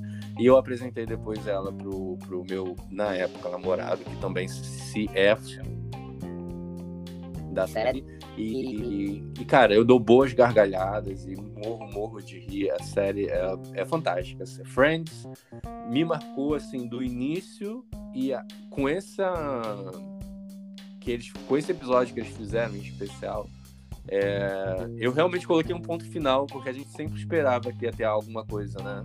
Sim, Afinal sim. De contas, vocês estão vivos, ainda atuando na profissão, então será que vai ter um filme? Será? Mas a, ah, a forma nada que mais justo, né? Acho que nada mais justo, né, do que fazer um reencontro, né? É, eu acho que o reencontro merecia. Agora, quando o David a Marta falou o porquê não do filme, eu falei assim. E quando eu vi o final, de verdade, assim, quando eu vi o final, eles ali é, emocionados e tudo mais, é, o final da, da, desse reencontro, mostrar o final da, da, da gravação de Friends, do dia da gravação, que foi o único momento que eu eh, foram vários momentos que eu me emocionei durante esse reencontro, mas esse momento em especial eu me emocionei muito. E eu me senti ali, porque quando terminou, quando eu terminei a primeira vez de ver Friends, eu falei assim, eu quero mais. Eu não quero ficar só aqui. Eu tenho saudade do Joe, eu tenho saudade da Phoebe. Eu não quero que eles vão embora, sabe? Como se fossem amigos mesmo. Eles entraram na sua vida. Eles sim, faziam sim. parte. Todo mundo queria ter aquele círculo de amigos, aquela cumplicidade, sabe? Aquela Isso. coisa de passar ações de graça juntos, ser uma família, porque é o que era. Hoje em dia eu posso dizer para vocês que pela minha questão social relacionadas a, a, a ser, por ser homossexual, eu escolho minha família. Né? Sim, Porque claro. a gente tem essa questão muito de que a família não nos abraça por conta dessa nossa opção.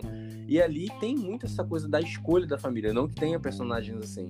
Mas que eu tô falando da essência é quando você sim, sabe claro. que você pode escolher sua família. Que sua família pode ser, sim, amigos, que podem ser pessoas ali que você abrace e que você vai viver e compartilhar os melhores momentos da vida, entendeu? Sem julgamentos. Sem julgamentos, entende? Exatamente. Porque a família, aquela família que a gente fala de sangue, né? Ela te julga muito, ela te oprime muito, né? E às vezes a gente encontra pessoas na vida que dá muito mais é, é, é, valor, dá muito mais, tem muito mais preocupação, né? Diego, a nossa amizade é, é assim, né? Você sabe muito bem, você começou a, sim, a sim, claro. com, com o Kim, mas que a gente tem muito mais cumplicidade do que eu tenho com um primo meu ou com, com, com um irmão, sabe? Sim, sim, cara. Isso, isso que é gostoso, né, cara? A empatia, a reciprocidade, sabe, cara? Todos somos seres humanos, pelo amor de Deus, cara. Sabe? Temos que começar a quebrar mais esses paradigmas, porque infelizmente é. na nossa sociedade, apesar de mascaradas, né, a, a, a, a xenofobia é muito forte, né, infelizmente. Infelizmente, cara, mas Uh, é isso, cara. Como eu digo, né? É, a, a, família é aquilo, é, são as pessoas que, que, se importam com você, que estão ali com você, indiferente da sua opção, da sua religião ou do que quer que você faça, sabe? E essa questão que você comentou do Friends, cara, dessa, dessa parte, né, da cumplicidade, a amizade tudo, né, o que ele faz o, o espectador sentir é algo único, né? E podemos contar nos dedos, né? O, as séries que fazem isso com a gente, né? Isso é verdade. É, são, são poucas. Mas dando uma pincelada aí, tem, tem sete que você colocaria aqui na, na lista, falando assim, Do... os nomes, jogando nome.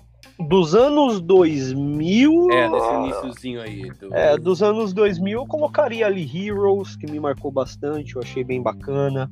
É, Lost, que cara, sério. Lost, foi, verdade. foi vi, difícil mas... não, não colocar, foi difícil não colocar Lost, mas eu gosto muito. 24 horas, né, que trouxe um, um estilo único de narrativa para uma série. Hum. 24 episódios, uma hora correta, corrida em cada episódio. Cara, foi algo assim bem, bem bacana, né? E foi a nossa Globo, né, que trouxe pra gente 24 horas na época. Dos anos 2000, eu acredito que essas séries.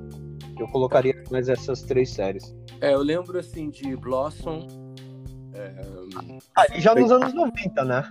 É, anos 90, mas é, pegando dessa pra cá, né? Porque Friends também é 94. Então, sim, eu lembro assim. Ah, verdade. 90, 2000, mais ou menos, foi Blossom. Blossom The Middle, fantástico. não sei se você conhece The Middle. Conheço, uma família Middle. super fofa. Amo, amo, amo The Middle. Pena que não, não foi pra frente. É, Sex and the City, Sex and Sex the City, and the que muitas City. pessoas conhecem por conta do, do filme, mas na verdade era uma série, tá? Então não lembro. Desperate Housewives também, não assisti. Passou toda. na Band, né? Se eu não me engano, Desperate Housewives. A, acredito que sim, assim como Sex and the City também era.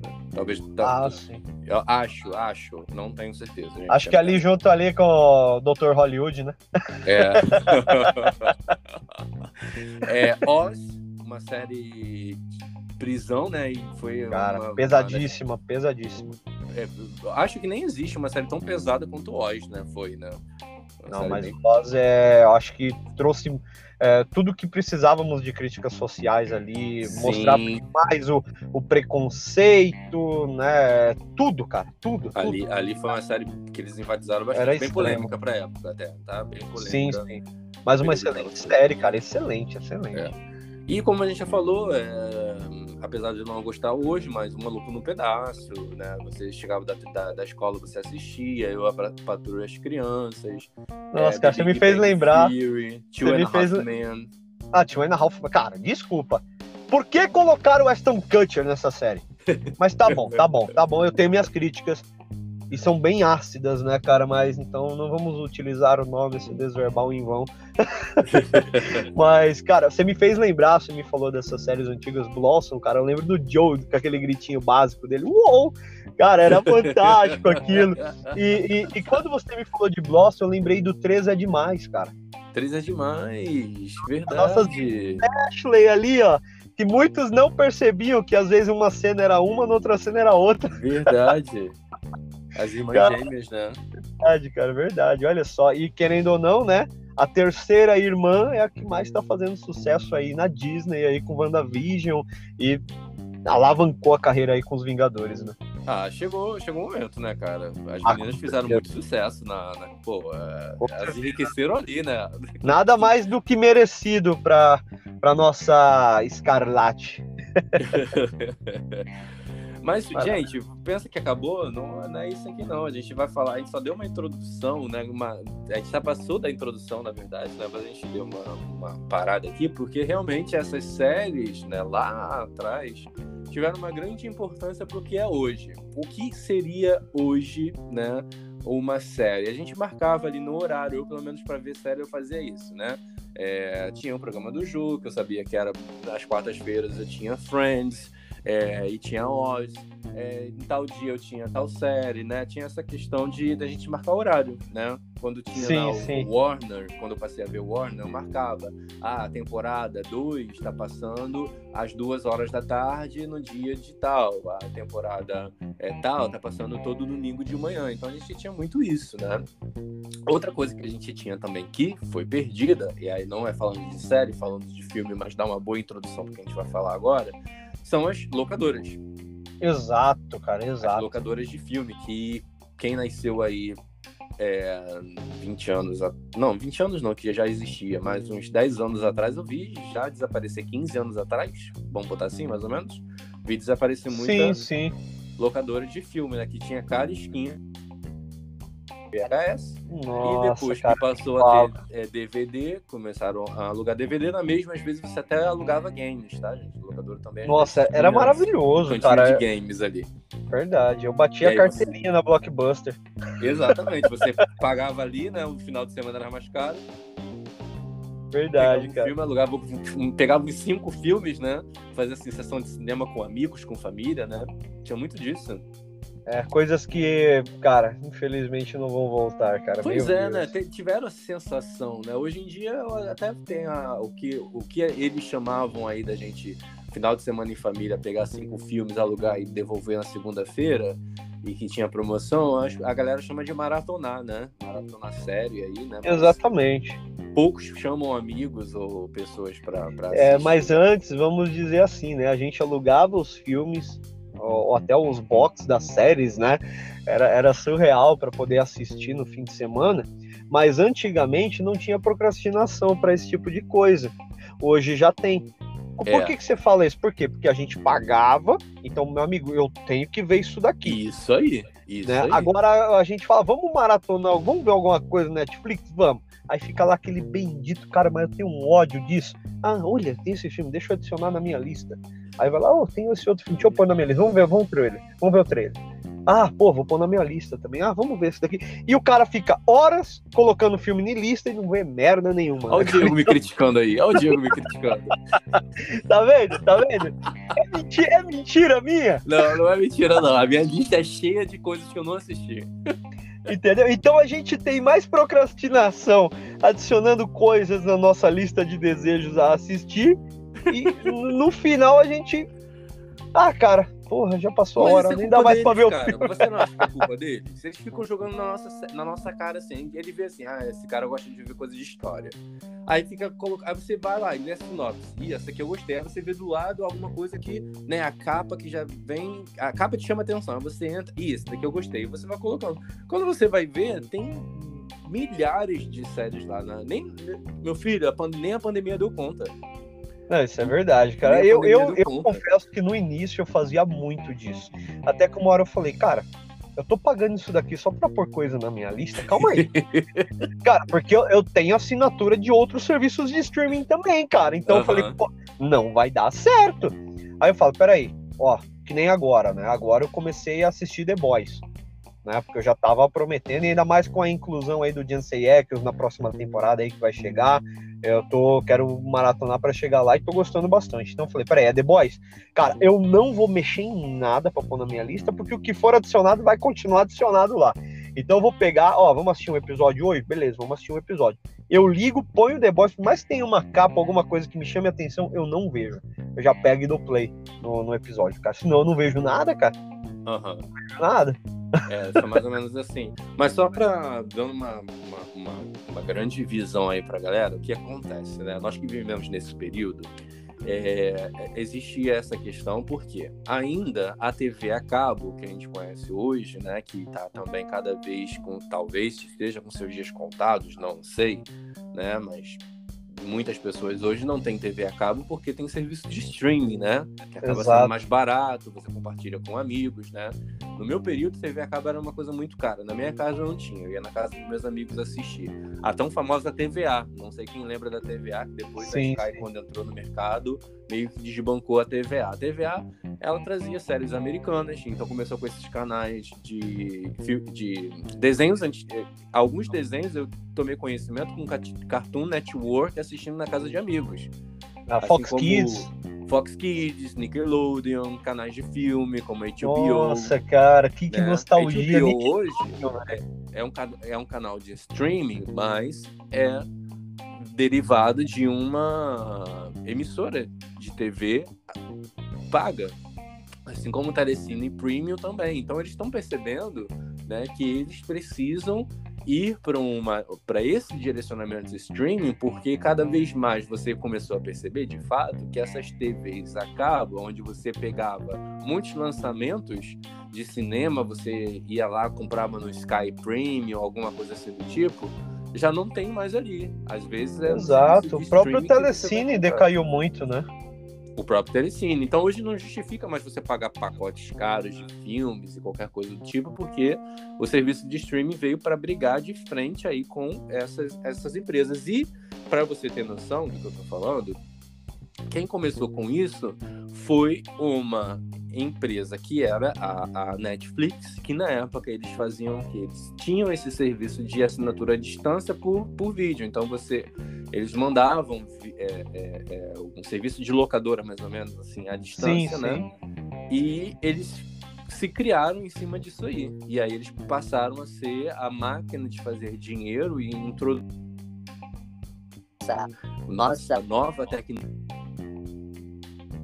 hoje a gente tem streaming de tudo, né? Tem streaming de música, streaming de filmes, streaming de séries, né? Então, esse, essa evolução tecnológica começou agora pra gente, né? Então veio disputar aí de pesado com as empresas de TV a cabo e hoje eu nem escuto mais falar. Você já não escutava com a TV a cabo quando, né, quando criou-se a TV a cabo e as locadoras começaram a falir né? Sim, sim. Quem dirá hoje em dia existir alguma locadora que ouse a. a Exato. Fazer, né? Porque Exato. assim, a outra coisa que atrapalhou também a locadora foi o serviço, é, as piratarias, né? Sim, Tudo sim. Assim, de grandes Acabou cidades. Demais. Né, aquelas sessões de, de CD assim da, da espalhadas assim, serviço pirata, né? Hoje em dia. Sim, que literalmente você comprava a preço de doce, né, cara? É, Exato. É... Sabe quem compra isso hoje em dia? Meu pai. Meu pai compra ainda. Você acredita, cara? Que ainda tem gente que vende, ainda tem gente que compra. Nossa, cara, eu, não, não, eu nunca mais vi, sinceramente. É, tem gente nunca que mais vende, eu ainda consigo ver gente aqui, é, é, pelo menos na cidade do meu pai, quando eu vou, ainda tem gente que vende e ainda tem gente que compra. Às vezes porque já não tem mais aquela ligação com a tecnologia também, né? De você baixar sim, um filme, sim. né? De você baixar. É, confesso que algo que eu sinto muita falta dos DVDs é a questão dos extras, isso. as entrevistas. Eu acho que isso daí poderia ser incluído aí nos extras do Netflix ou ou Prime Video, ou HBO, ou qualquer outro serviço de streaming, eu acho que seria um diferencial. Porque eu, eu, eu gostava muito mais dos extras, dos DVDs, cara, do que do próprio filme, né, cara? Uhum. Porque tem curiosidades e tudo, eu acho muito bacana. E querendo ou não, né, cara, mesmo com todas essas plataformas de streaming, cara, hoje não tem como você falar, ah, eu quero tal plataforma porque é a que mais vai me resolver, cara, porque cada plataforma tá tendo produções exclusivas tão boas que você quer ver, cara. Olha a Amazon, cara, a Amazon literalmente tá lado a lado ali com a Netflix. Tá. Não tem como falar, ó, Netflix tá, tá melhor que a Amazon, a Amazon tá melhor que a Netflix. Cara, tá, o pau tá comendo solto é Amazon, é, é, é, é a Netflix, é o, o também, que começou como um serviço gratuito, hoje está arrebentando com séries exclusivas, ainda não chegou ao gosto popular, mas eu acredito que é tudo uma questão de tempo. O Disney Plus, meu amigo, contrato com a Marvel, desculpa, a Disney tá arrebentando a boca do balão, né? Sempre arrebentou. Então, cara, é isso, cara. Eu mesmo não consigo ficar sem o Netflix e o Prime Video, pelo menos por hoje, né? E o, o HBO, confesso que ainda não, não, não me cativou a ponto de falar, olha, vai ser uma assinatura fixa. Também não. Mas... Porque hoje em dia a série manda muito também, né? Acho Sim, que sim. não- hoje filme não chama muita atenção para streaming. Acho que a série ela ainda tem uma força de captação de público muito forte. Aí, aí sabe o que eu acho que vai acontecer? Uma coisa que a Amazon tá fazendo. Acho que é uma coisa é, no futuro. Por exemplo, ela pegando pequenos serviços de streaming e fazendo essa, essa, essa simbiose, sabe? Trazendo eles para dentro da. Aí você pagando um plus para você ter acesso a isso, ou seja. Como o vai- Stars Play, né, no caso. Exatamente. Então, assim, a Netflix daqui a pouco vai comprar tal estúdio, tal serviço de streaming para pegar toda a coletânea que eles têm e trazer para dentro da Netflix. É, Acho que a briga do futuro vai ser essa. Eu acho que.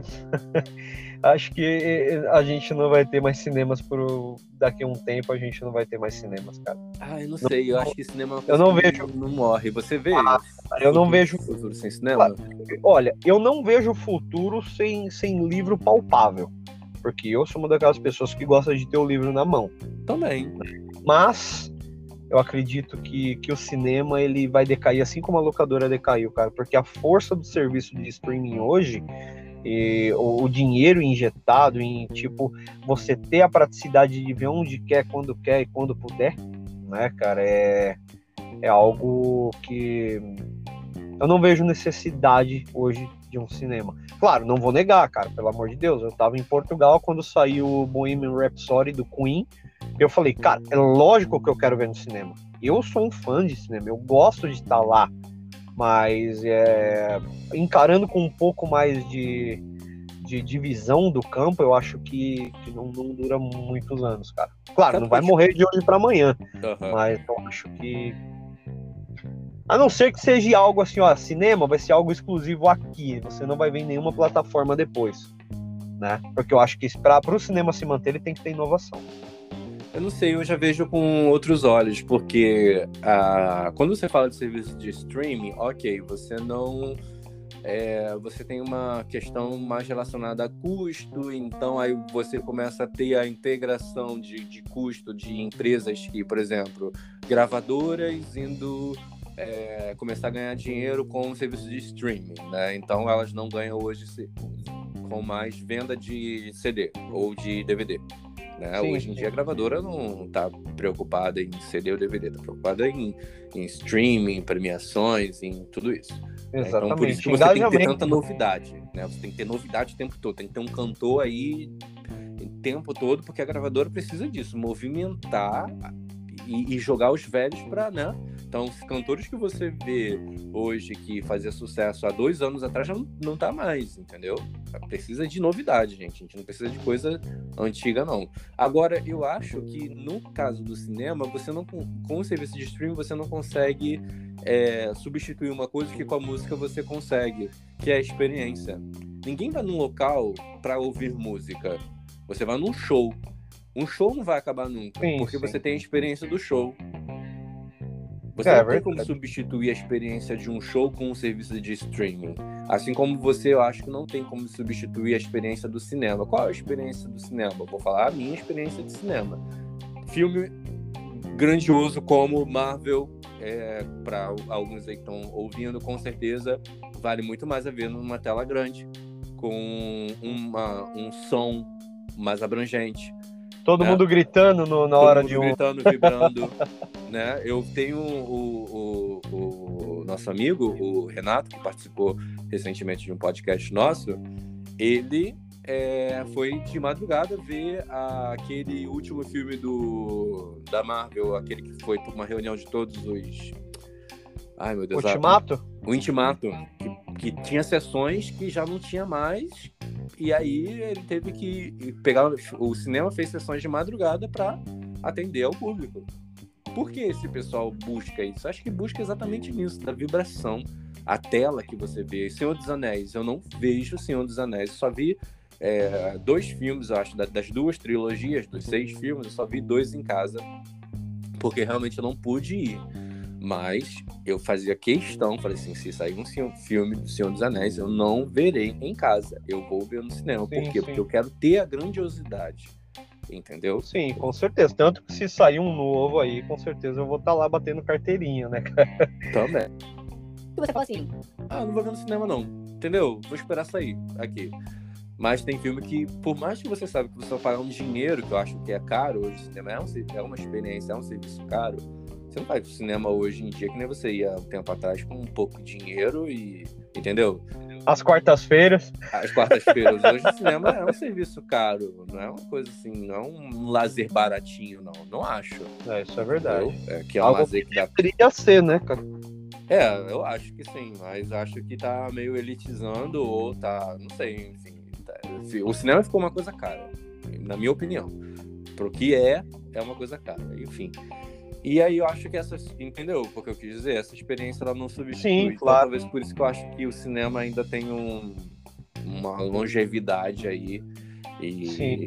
essas premiações de Oscars e a, a, indústria do cinema ainda ganha muito sobre a bilheteria, então. É, com certeza vai, vai haver inovações e algo que mantenha sempre o cinema em alta, né, cara?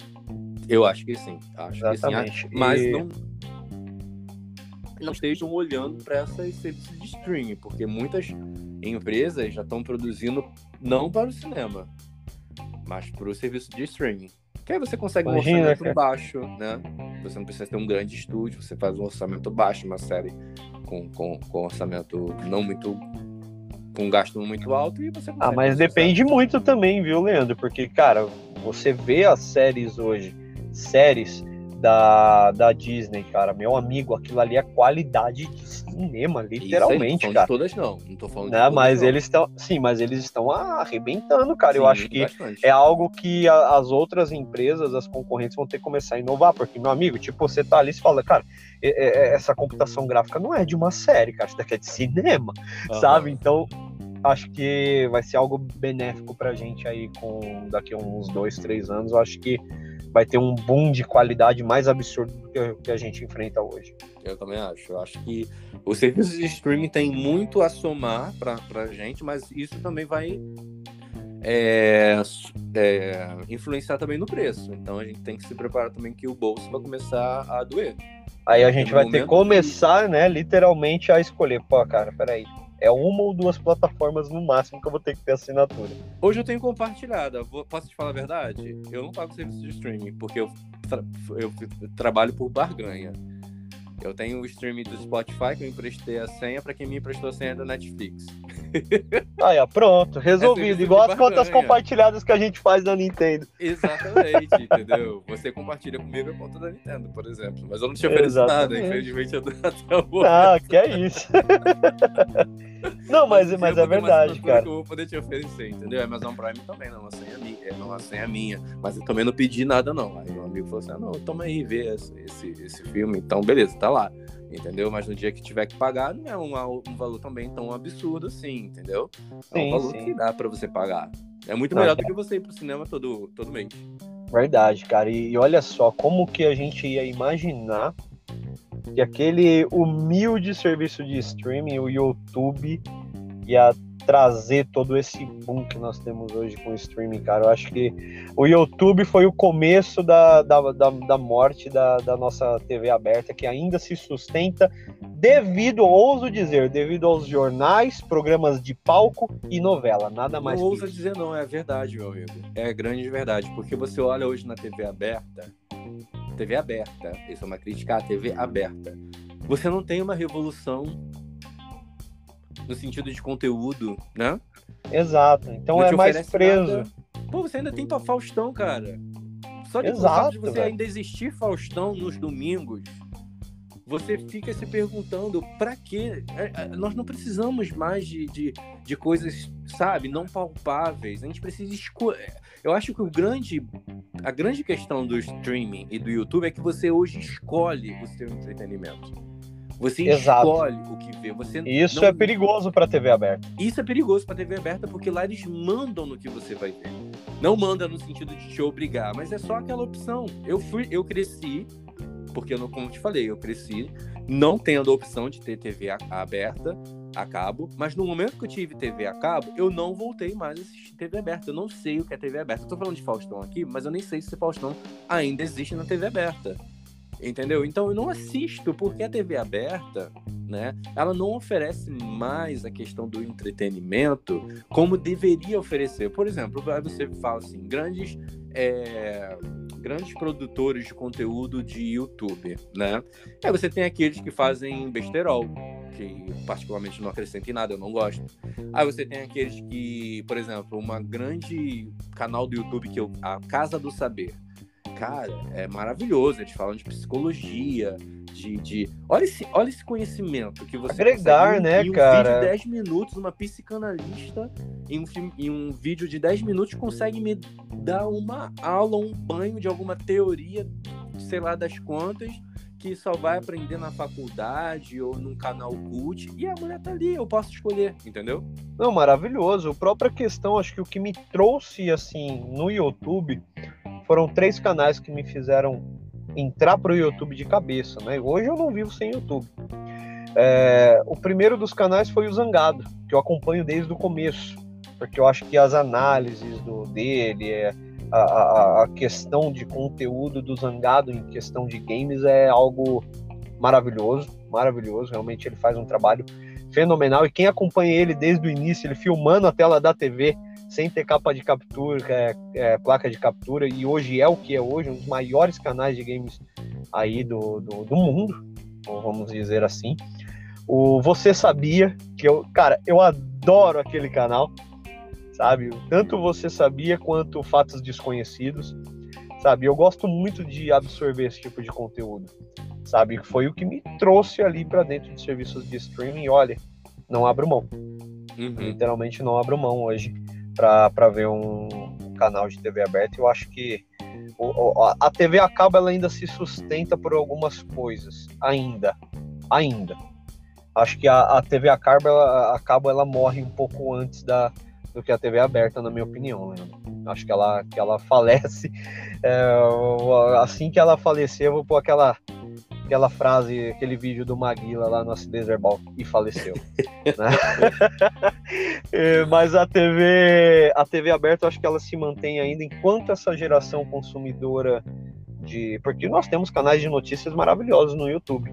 Acho que a gente não precisa ter ali acesso direto a, a uma TV que infelizmente não tem uh, um, um jornalismo apartidário, né? algo em simplesmente passar a notícia ao invés de impor sua opinião sobre o assunto. Isso aí. Né, cara? Eu acho Fazer que você isso... pensar, né? Exatamente, que... eu acho que. Exato, e isso não tem. Não, não existe jornalismo partidário, não existe jornalismo que não quer opinar dentro da TV aberta.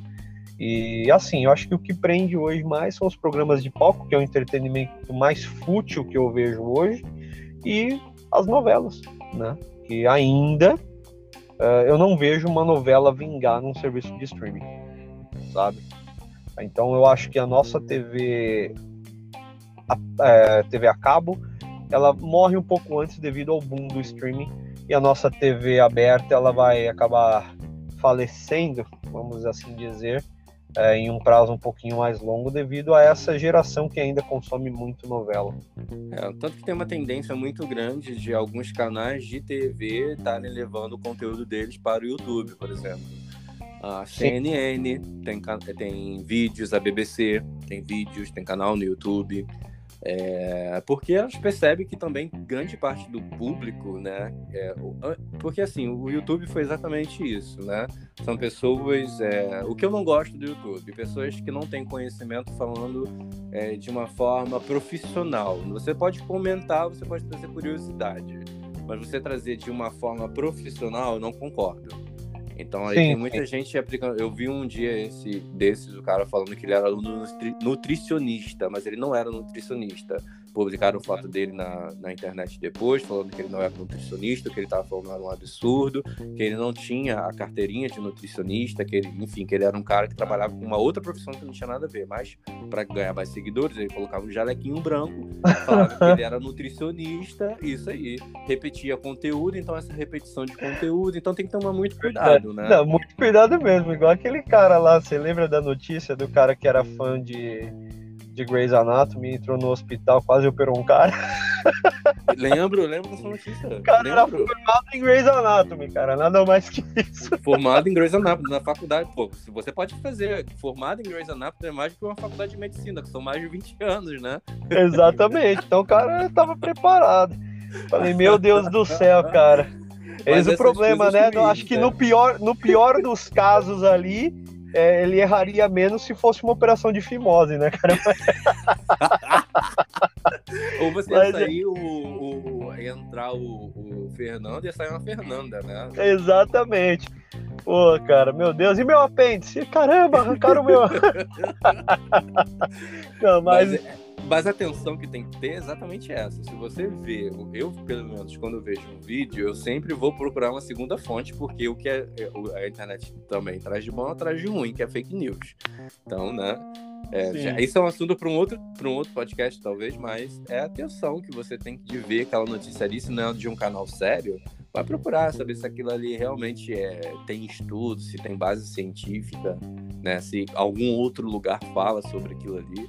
Porque tem muita Exato. gente também fazendo, falando cada absurdo, cada besteira que meu filho é, é, é sinistro. É, é verdade. Né? Mas o, voltando à questão, o YouTube ele trouxe essa questão de entretenimento, de conhecimento. Eu estudo muitas vezes por, por, por YouTube, às vezes um tema que a professora está falando ali na sala de aula, eu quero dissecar mais aquele tema, eu vou buscar, às vezes tem cinco, seis, sete vídeos sobre aquilo ali, e eu me aprofundo muito mais né, naquele conhecimento ali. Às vezes me economiza até de ler um livro, não estou falando que substitua, tá, gente? Me economiza ah, de ler um livro, porque tem coisas que você também não vai se aprofundar, porque você não vai ser profissional naquilo ali, mas que você precisa ter um conhecimento, pelo menos para você.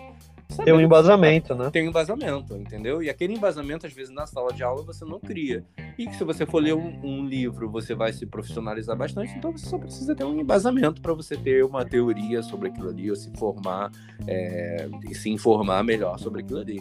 Então é basicamente isso. É, é, a, é, a, forma que eu uso o YouTube. Tem muita gente que usa para rir. Eu também uso para rir. Tem muitos canais de, de coisas de, de besterol que eu vejo, mas não é sempre, né? Mas a, o grande viés é você escolhe e você faz a sua programação ali. Exatamente, cara. Olha, é, meu amigo, tô com medo dessa evolução. meu bolso chega a tremer. Mas, é, também, também. Uh, agora sim, né? Uh, nós demos essa dissecada sobre toda essa questão do streaming, tudo que estamos enfrentando hoje. Nós falamos da, da nossa nostalgia lá.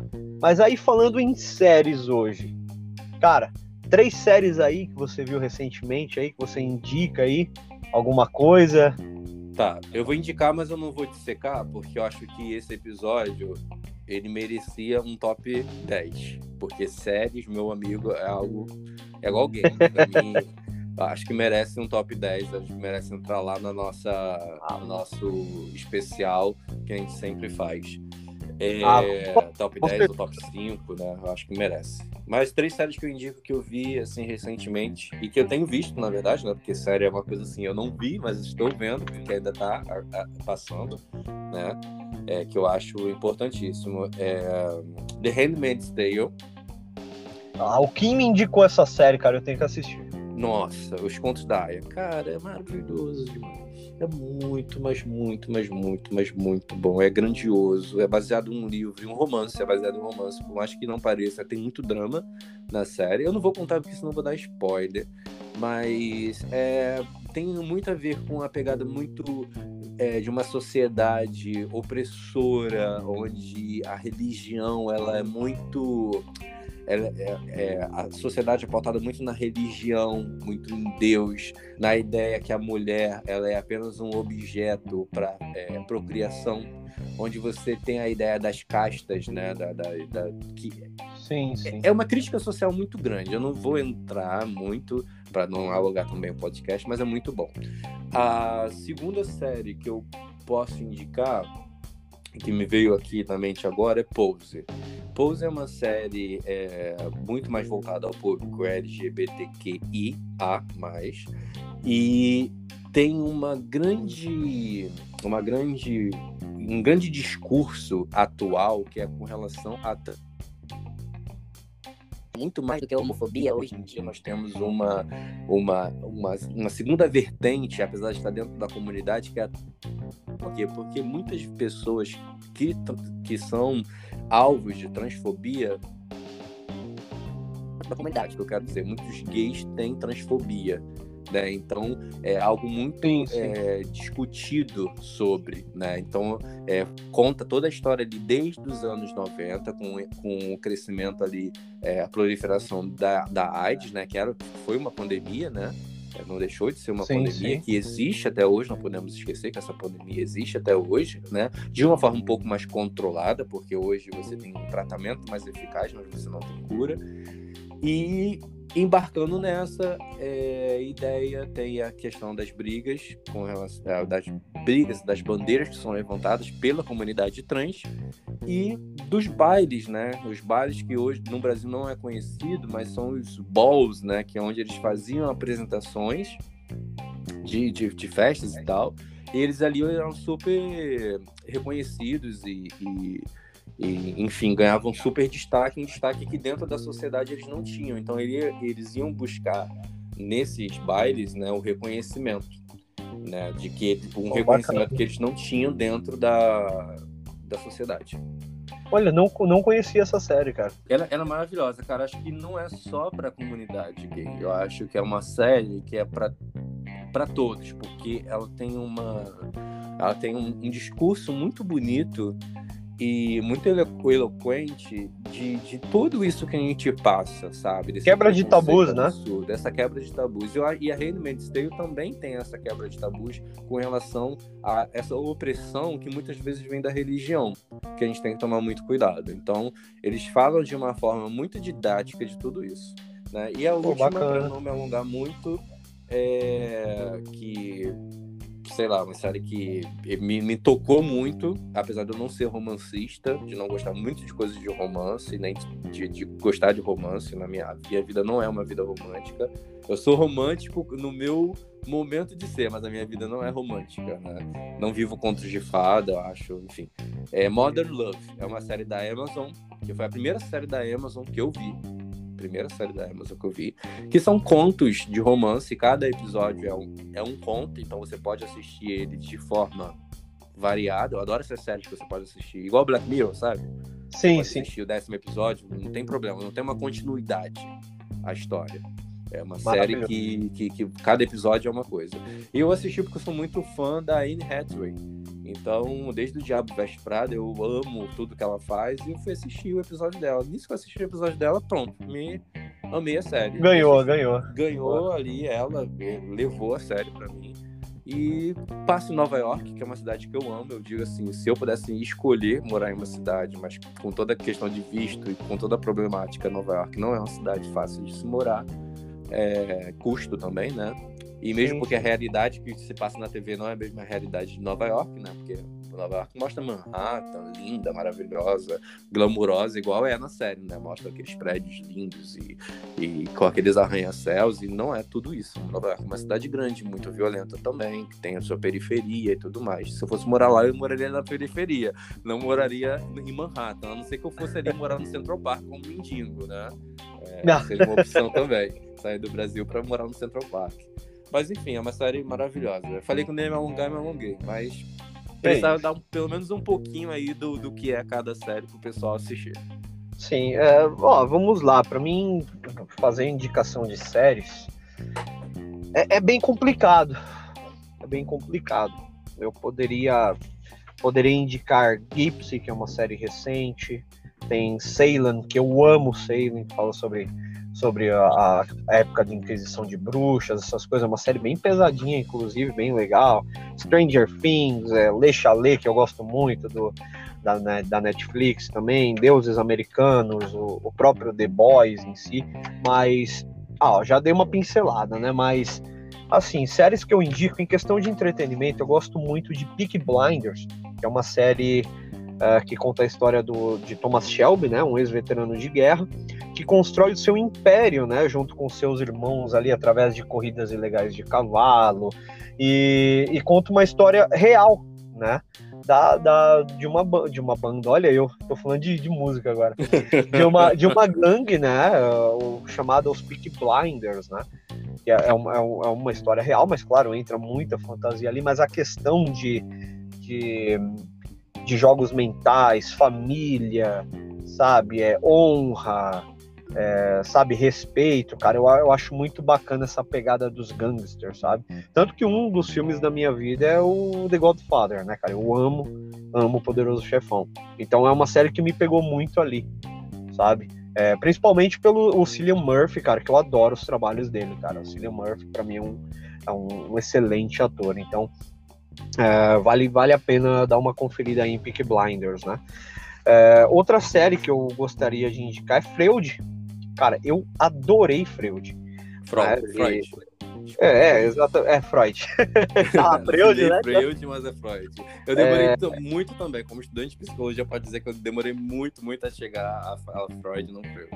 Sim. Sigmund Freud. Freud. É Freud, é Freud, cara, é Freud. é, é, é, uma série, né, que o, o próprio Freud, né, ele tem problemas na carreira, né, e tem muita afeição pela cocaína, né. Uh, e ele acaba sendo envolvido em um homicídio aí macabro, né?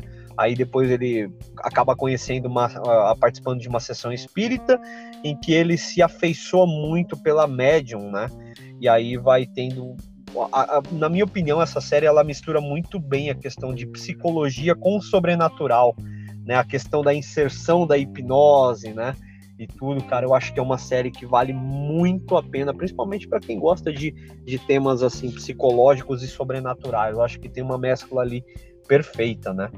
É, outra série, que seria a terceira que eu indicaria, seria Black Mirror, cara, que para mim, sem sombra de dúvidas, sem sombra de dúvidas, é a melhor série que tem no Netflix.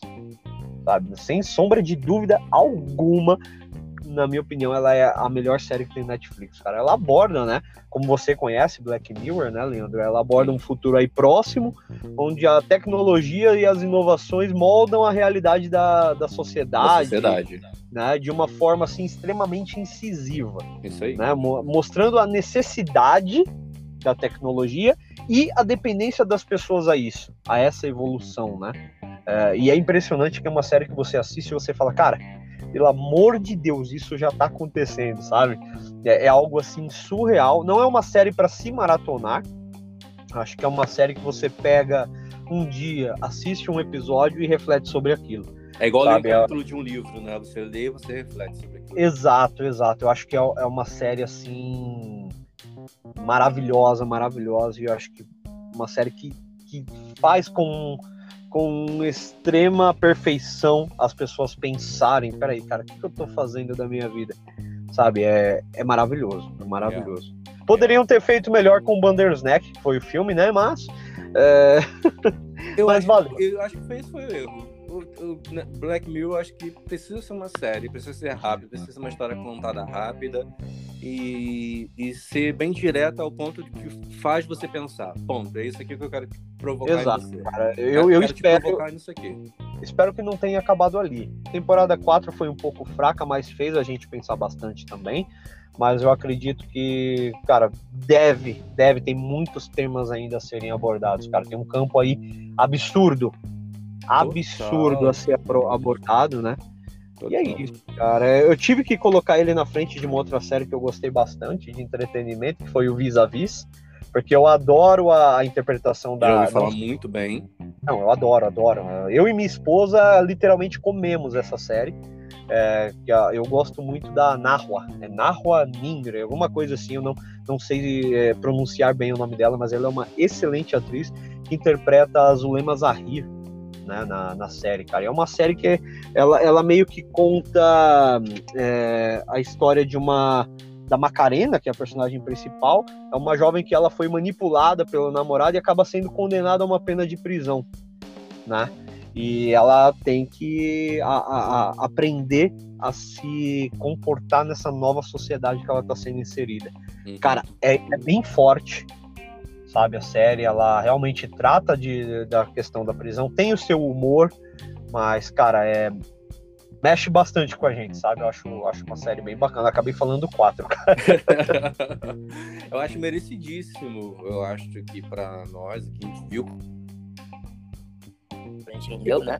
É, e, e, e, eu acho que é de fato render porque conta história, né? Tudo que se envolve contam histórias, né? Não estou falando só de histórias do passado, tudo que se conta uma história, tudo que, que provoca em você um pensamento, né? É, é bom e acho que a série tá fazendo, tem feito muito isso com a gente, né? Tem movimentado muito a, o nosso nosso mental. Né? Sim, sim. A, a, série ela, ela traz discussões, principalmente para os adolescentes e para a sociedade hoje, que a gente não se discutia exatamente por, esse, por essa questão que nós falamos antes. Antes a gente só discutia o que se passava na televisão, o que era o que, o que falava no jornal, né? o, o conhecimento era muito limitado às mídias é, mais acessíveis né? E hoje em sim, dia sim. não, hoje em dia a, o, o, streaming ele tem uma série que vai falar sobre tal tema e daquele ali você vai começar a construir um pensamento. Algumas pessoas começam a construir pensamentos idiotas, a gente não vai falar sobre isso, mas outras pessoas com, costumam construir um pensamento não distorcido, né? Porque um, um pensamento idiota que eu quis dizer é um pensamento distorcido daquela realidade mas algumas pessoas constroem um pensamento não distorcido e que te traz uma, uma perturbação ali, né? Uma perturbação sentido de, de, de que, ah, eu traz conhecimento. É o que o livro faz, né? Vamos, vamos, vamos dizer Exatamente. que é o que o livro Exatamente. faz. Tanto que muita série hoje é baseada em livros, né? E essa Handmaid's Tale que eu te falei, é, então ele causa essa, essa discussão do que é a sociedade, essa, é, do que é a influência religiosa que é, é, é, do que foi a história lá atrás, os movimentos que surgiram lá atrás, sim, que sim. hoje trazem, né? Você falou de Freud, é, é uma questão muito perigosa.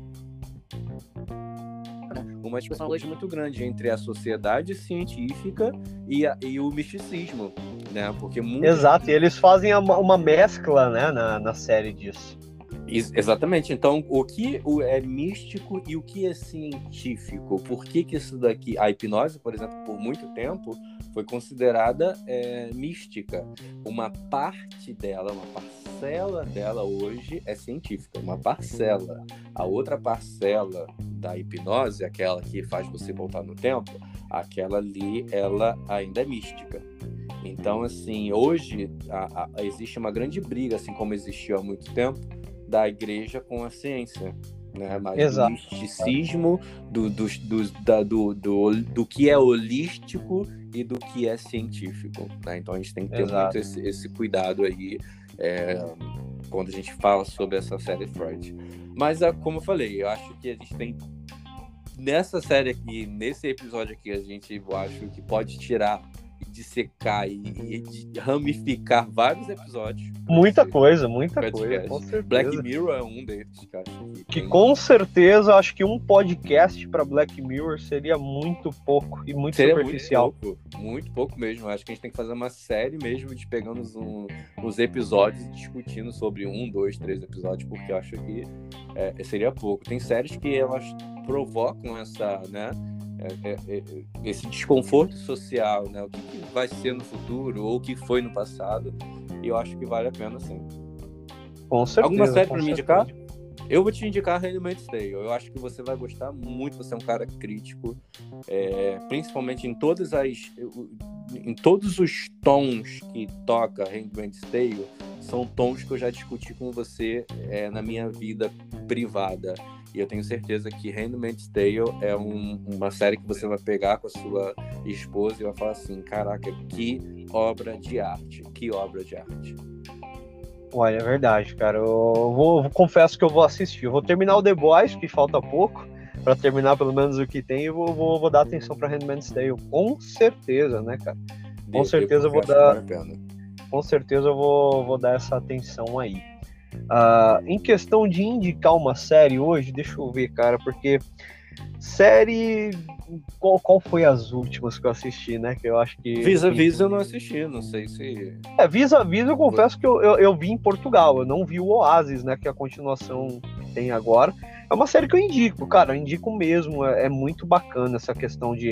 é- é- ela, ela vai totalmente fora do que Orange is the New Black faz. Entendi. Não sei se você assistiu. Não. o- Bem, cara, é. Entendi. Agora- Não, agora não você me lascou. Agora você me lascou. Mas, sabe, é, eu acho que vale muito. Olha, vamos lá, eu vou, eu vou te indicar. é, como você me deu uma série pra pra criticar e pra pensar. Cara, claro que eu não vou chegar e vou falar aqui, ó, assiste Rick Morty, né? Porque, meu amigo, eu amo Rick Morty. Mas, cara, é, é uma animação. É uma animação, eu acho que vale muito a pena você assistir. Eu acho que tem muita coisa a refletir ali do, sabe? É Midnight Gospel, cara. Eu gostei bastante. É, é- é bem curtinho, tem no Netflix. Acho que vale muito a pena você assistir, cara. É, é muito filosófico The Midnight Gospel, cara. Eu ia te perguntar agora, assim, a, a famosa pergunta hoje de todo mundo, de todo mundo. Ah, queria te indicar uma coisa. Tem no Netflix? Tem- exato, é exatamente. assim? Olha, o que eu gostaria de te indicar, que é muito antigo, eu acho que você ia ficar. Você ia odiar, porque eu sei que o Kim odeia e eu adoro. E até hoje eu acho que eu vi três vezes essa série de ponta a ponta. Você vai falar, cara, não acredito que você viu isso. é True Blood, cara. Eu adoro True Blood. Não, não sei nada sobre. Nada. Não sabe? Nada, Cara, nada eu sobre. odeio séries, coisas que envolvem vampiro e tal, mas True Blood, cara, é um sarro, velho, aquela série. Literalmente é um sarro, baseado no- num livro chamado As Crônicas de Suk Stackhouse, cara. Ah, Cara, é muito bacana, eu, eu acho muito divertido, cara. True Blood ali anda lado a lado comigo com American Horror Story, cara, que eu gosto bastante American Horror também. Story, ah, gente. É, é melhor a gente parar esse podcast, senão vai daqui a pouco. Verdade, é, mas a American. Horror Story eu levo mais a sério, tá? True Blood é um sarro que é- é- eu acho gostoso assistir, sabe? Eu acho É. gostoso assistir. É outra série que também. Você assistiu, né, American? American, sim, sim. É. Eu Então, parei outra- no É hotel. outra eu série parei- também que merece um podcast dela, né? Porque, cara, é, é, é maravilhosa. Cada, episódio- cada, cada temporada conta uma história maravilhosa. Mas é isso, meu amigo. Foi é, prazeroso fazer essa, essa volta no tempo, né? Que a gente deu uma viagem lá da década de 20, falando dos seriados, da, construção da Exatamente. TV, das novelas, das séries. Enquanto numa das nossas últimas gravações eu fui pro futuro, agora a gente voltou pro passado. Vamos literalmente pro passado e, e, e falamos um pouco do futuro, querendo ou não, né? Como será o serviço Exato. dos streamings e como eles vão se comportar da TV aí que não que possivelmente não vai existir mais a TV. Também acho, aposto aí que TV a cabo e TV aberta vai ser algo meio distante. A nossa televisão, quando a gente ligar ali, a gente vai diretamente buscar o que nós Verdade, queremos cara. assistir, né? E eu acho que esse episódio, assim como De Volta para Futuro, merece ficar ali numa cápsula do tempo pra gente discutir no futuro. Merecidíssimo, merecidíssimo. E, e vamos saber se, a gente se nós acertamos em cheio ou falamos um monte de besteira aqui. Exatamente, exatamente. Assim como eu não posso dizer agora, porque esse episódio vai ser lançado depois, mas é, referente ao meu palpite da E3 lá, eu ainda tô com ele convicto na minha mente. Você vai ver que eu, vou, que eu acertei. Esse episódio vai sair depois. Você vai ver que eu acertei. Vamos E ver, se, eu, e se eu errar, a gente não comenta mais sobre isso. Então, beleza, gente. Muito obrigado. Se vocês estão aqui até agora, obrigado por sempre estar conosco aqui, se divertindo. Que a gente quer trazer é sempre essa diversão, esse papo descontraído, como se nós estivéssemos no mesmo ambiente, né? Podcast é uma é uma evolução, querendo ou não, né? Que a gente pode até falar o que foi o podcast, é uma evolução, assim como foi o streaming.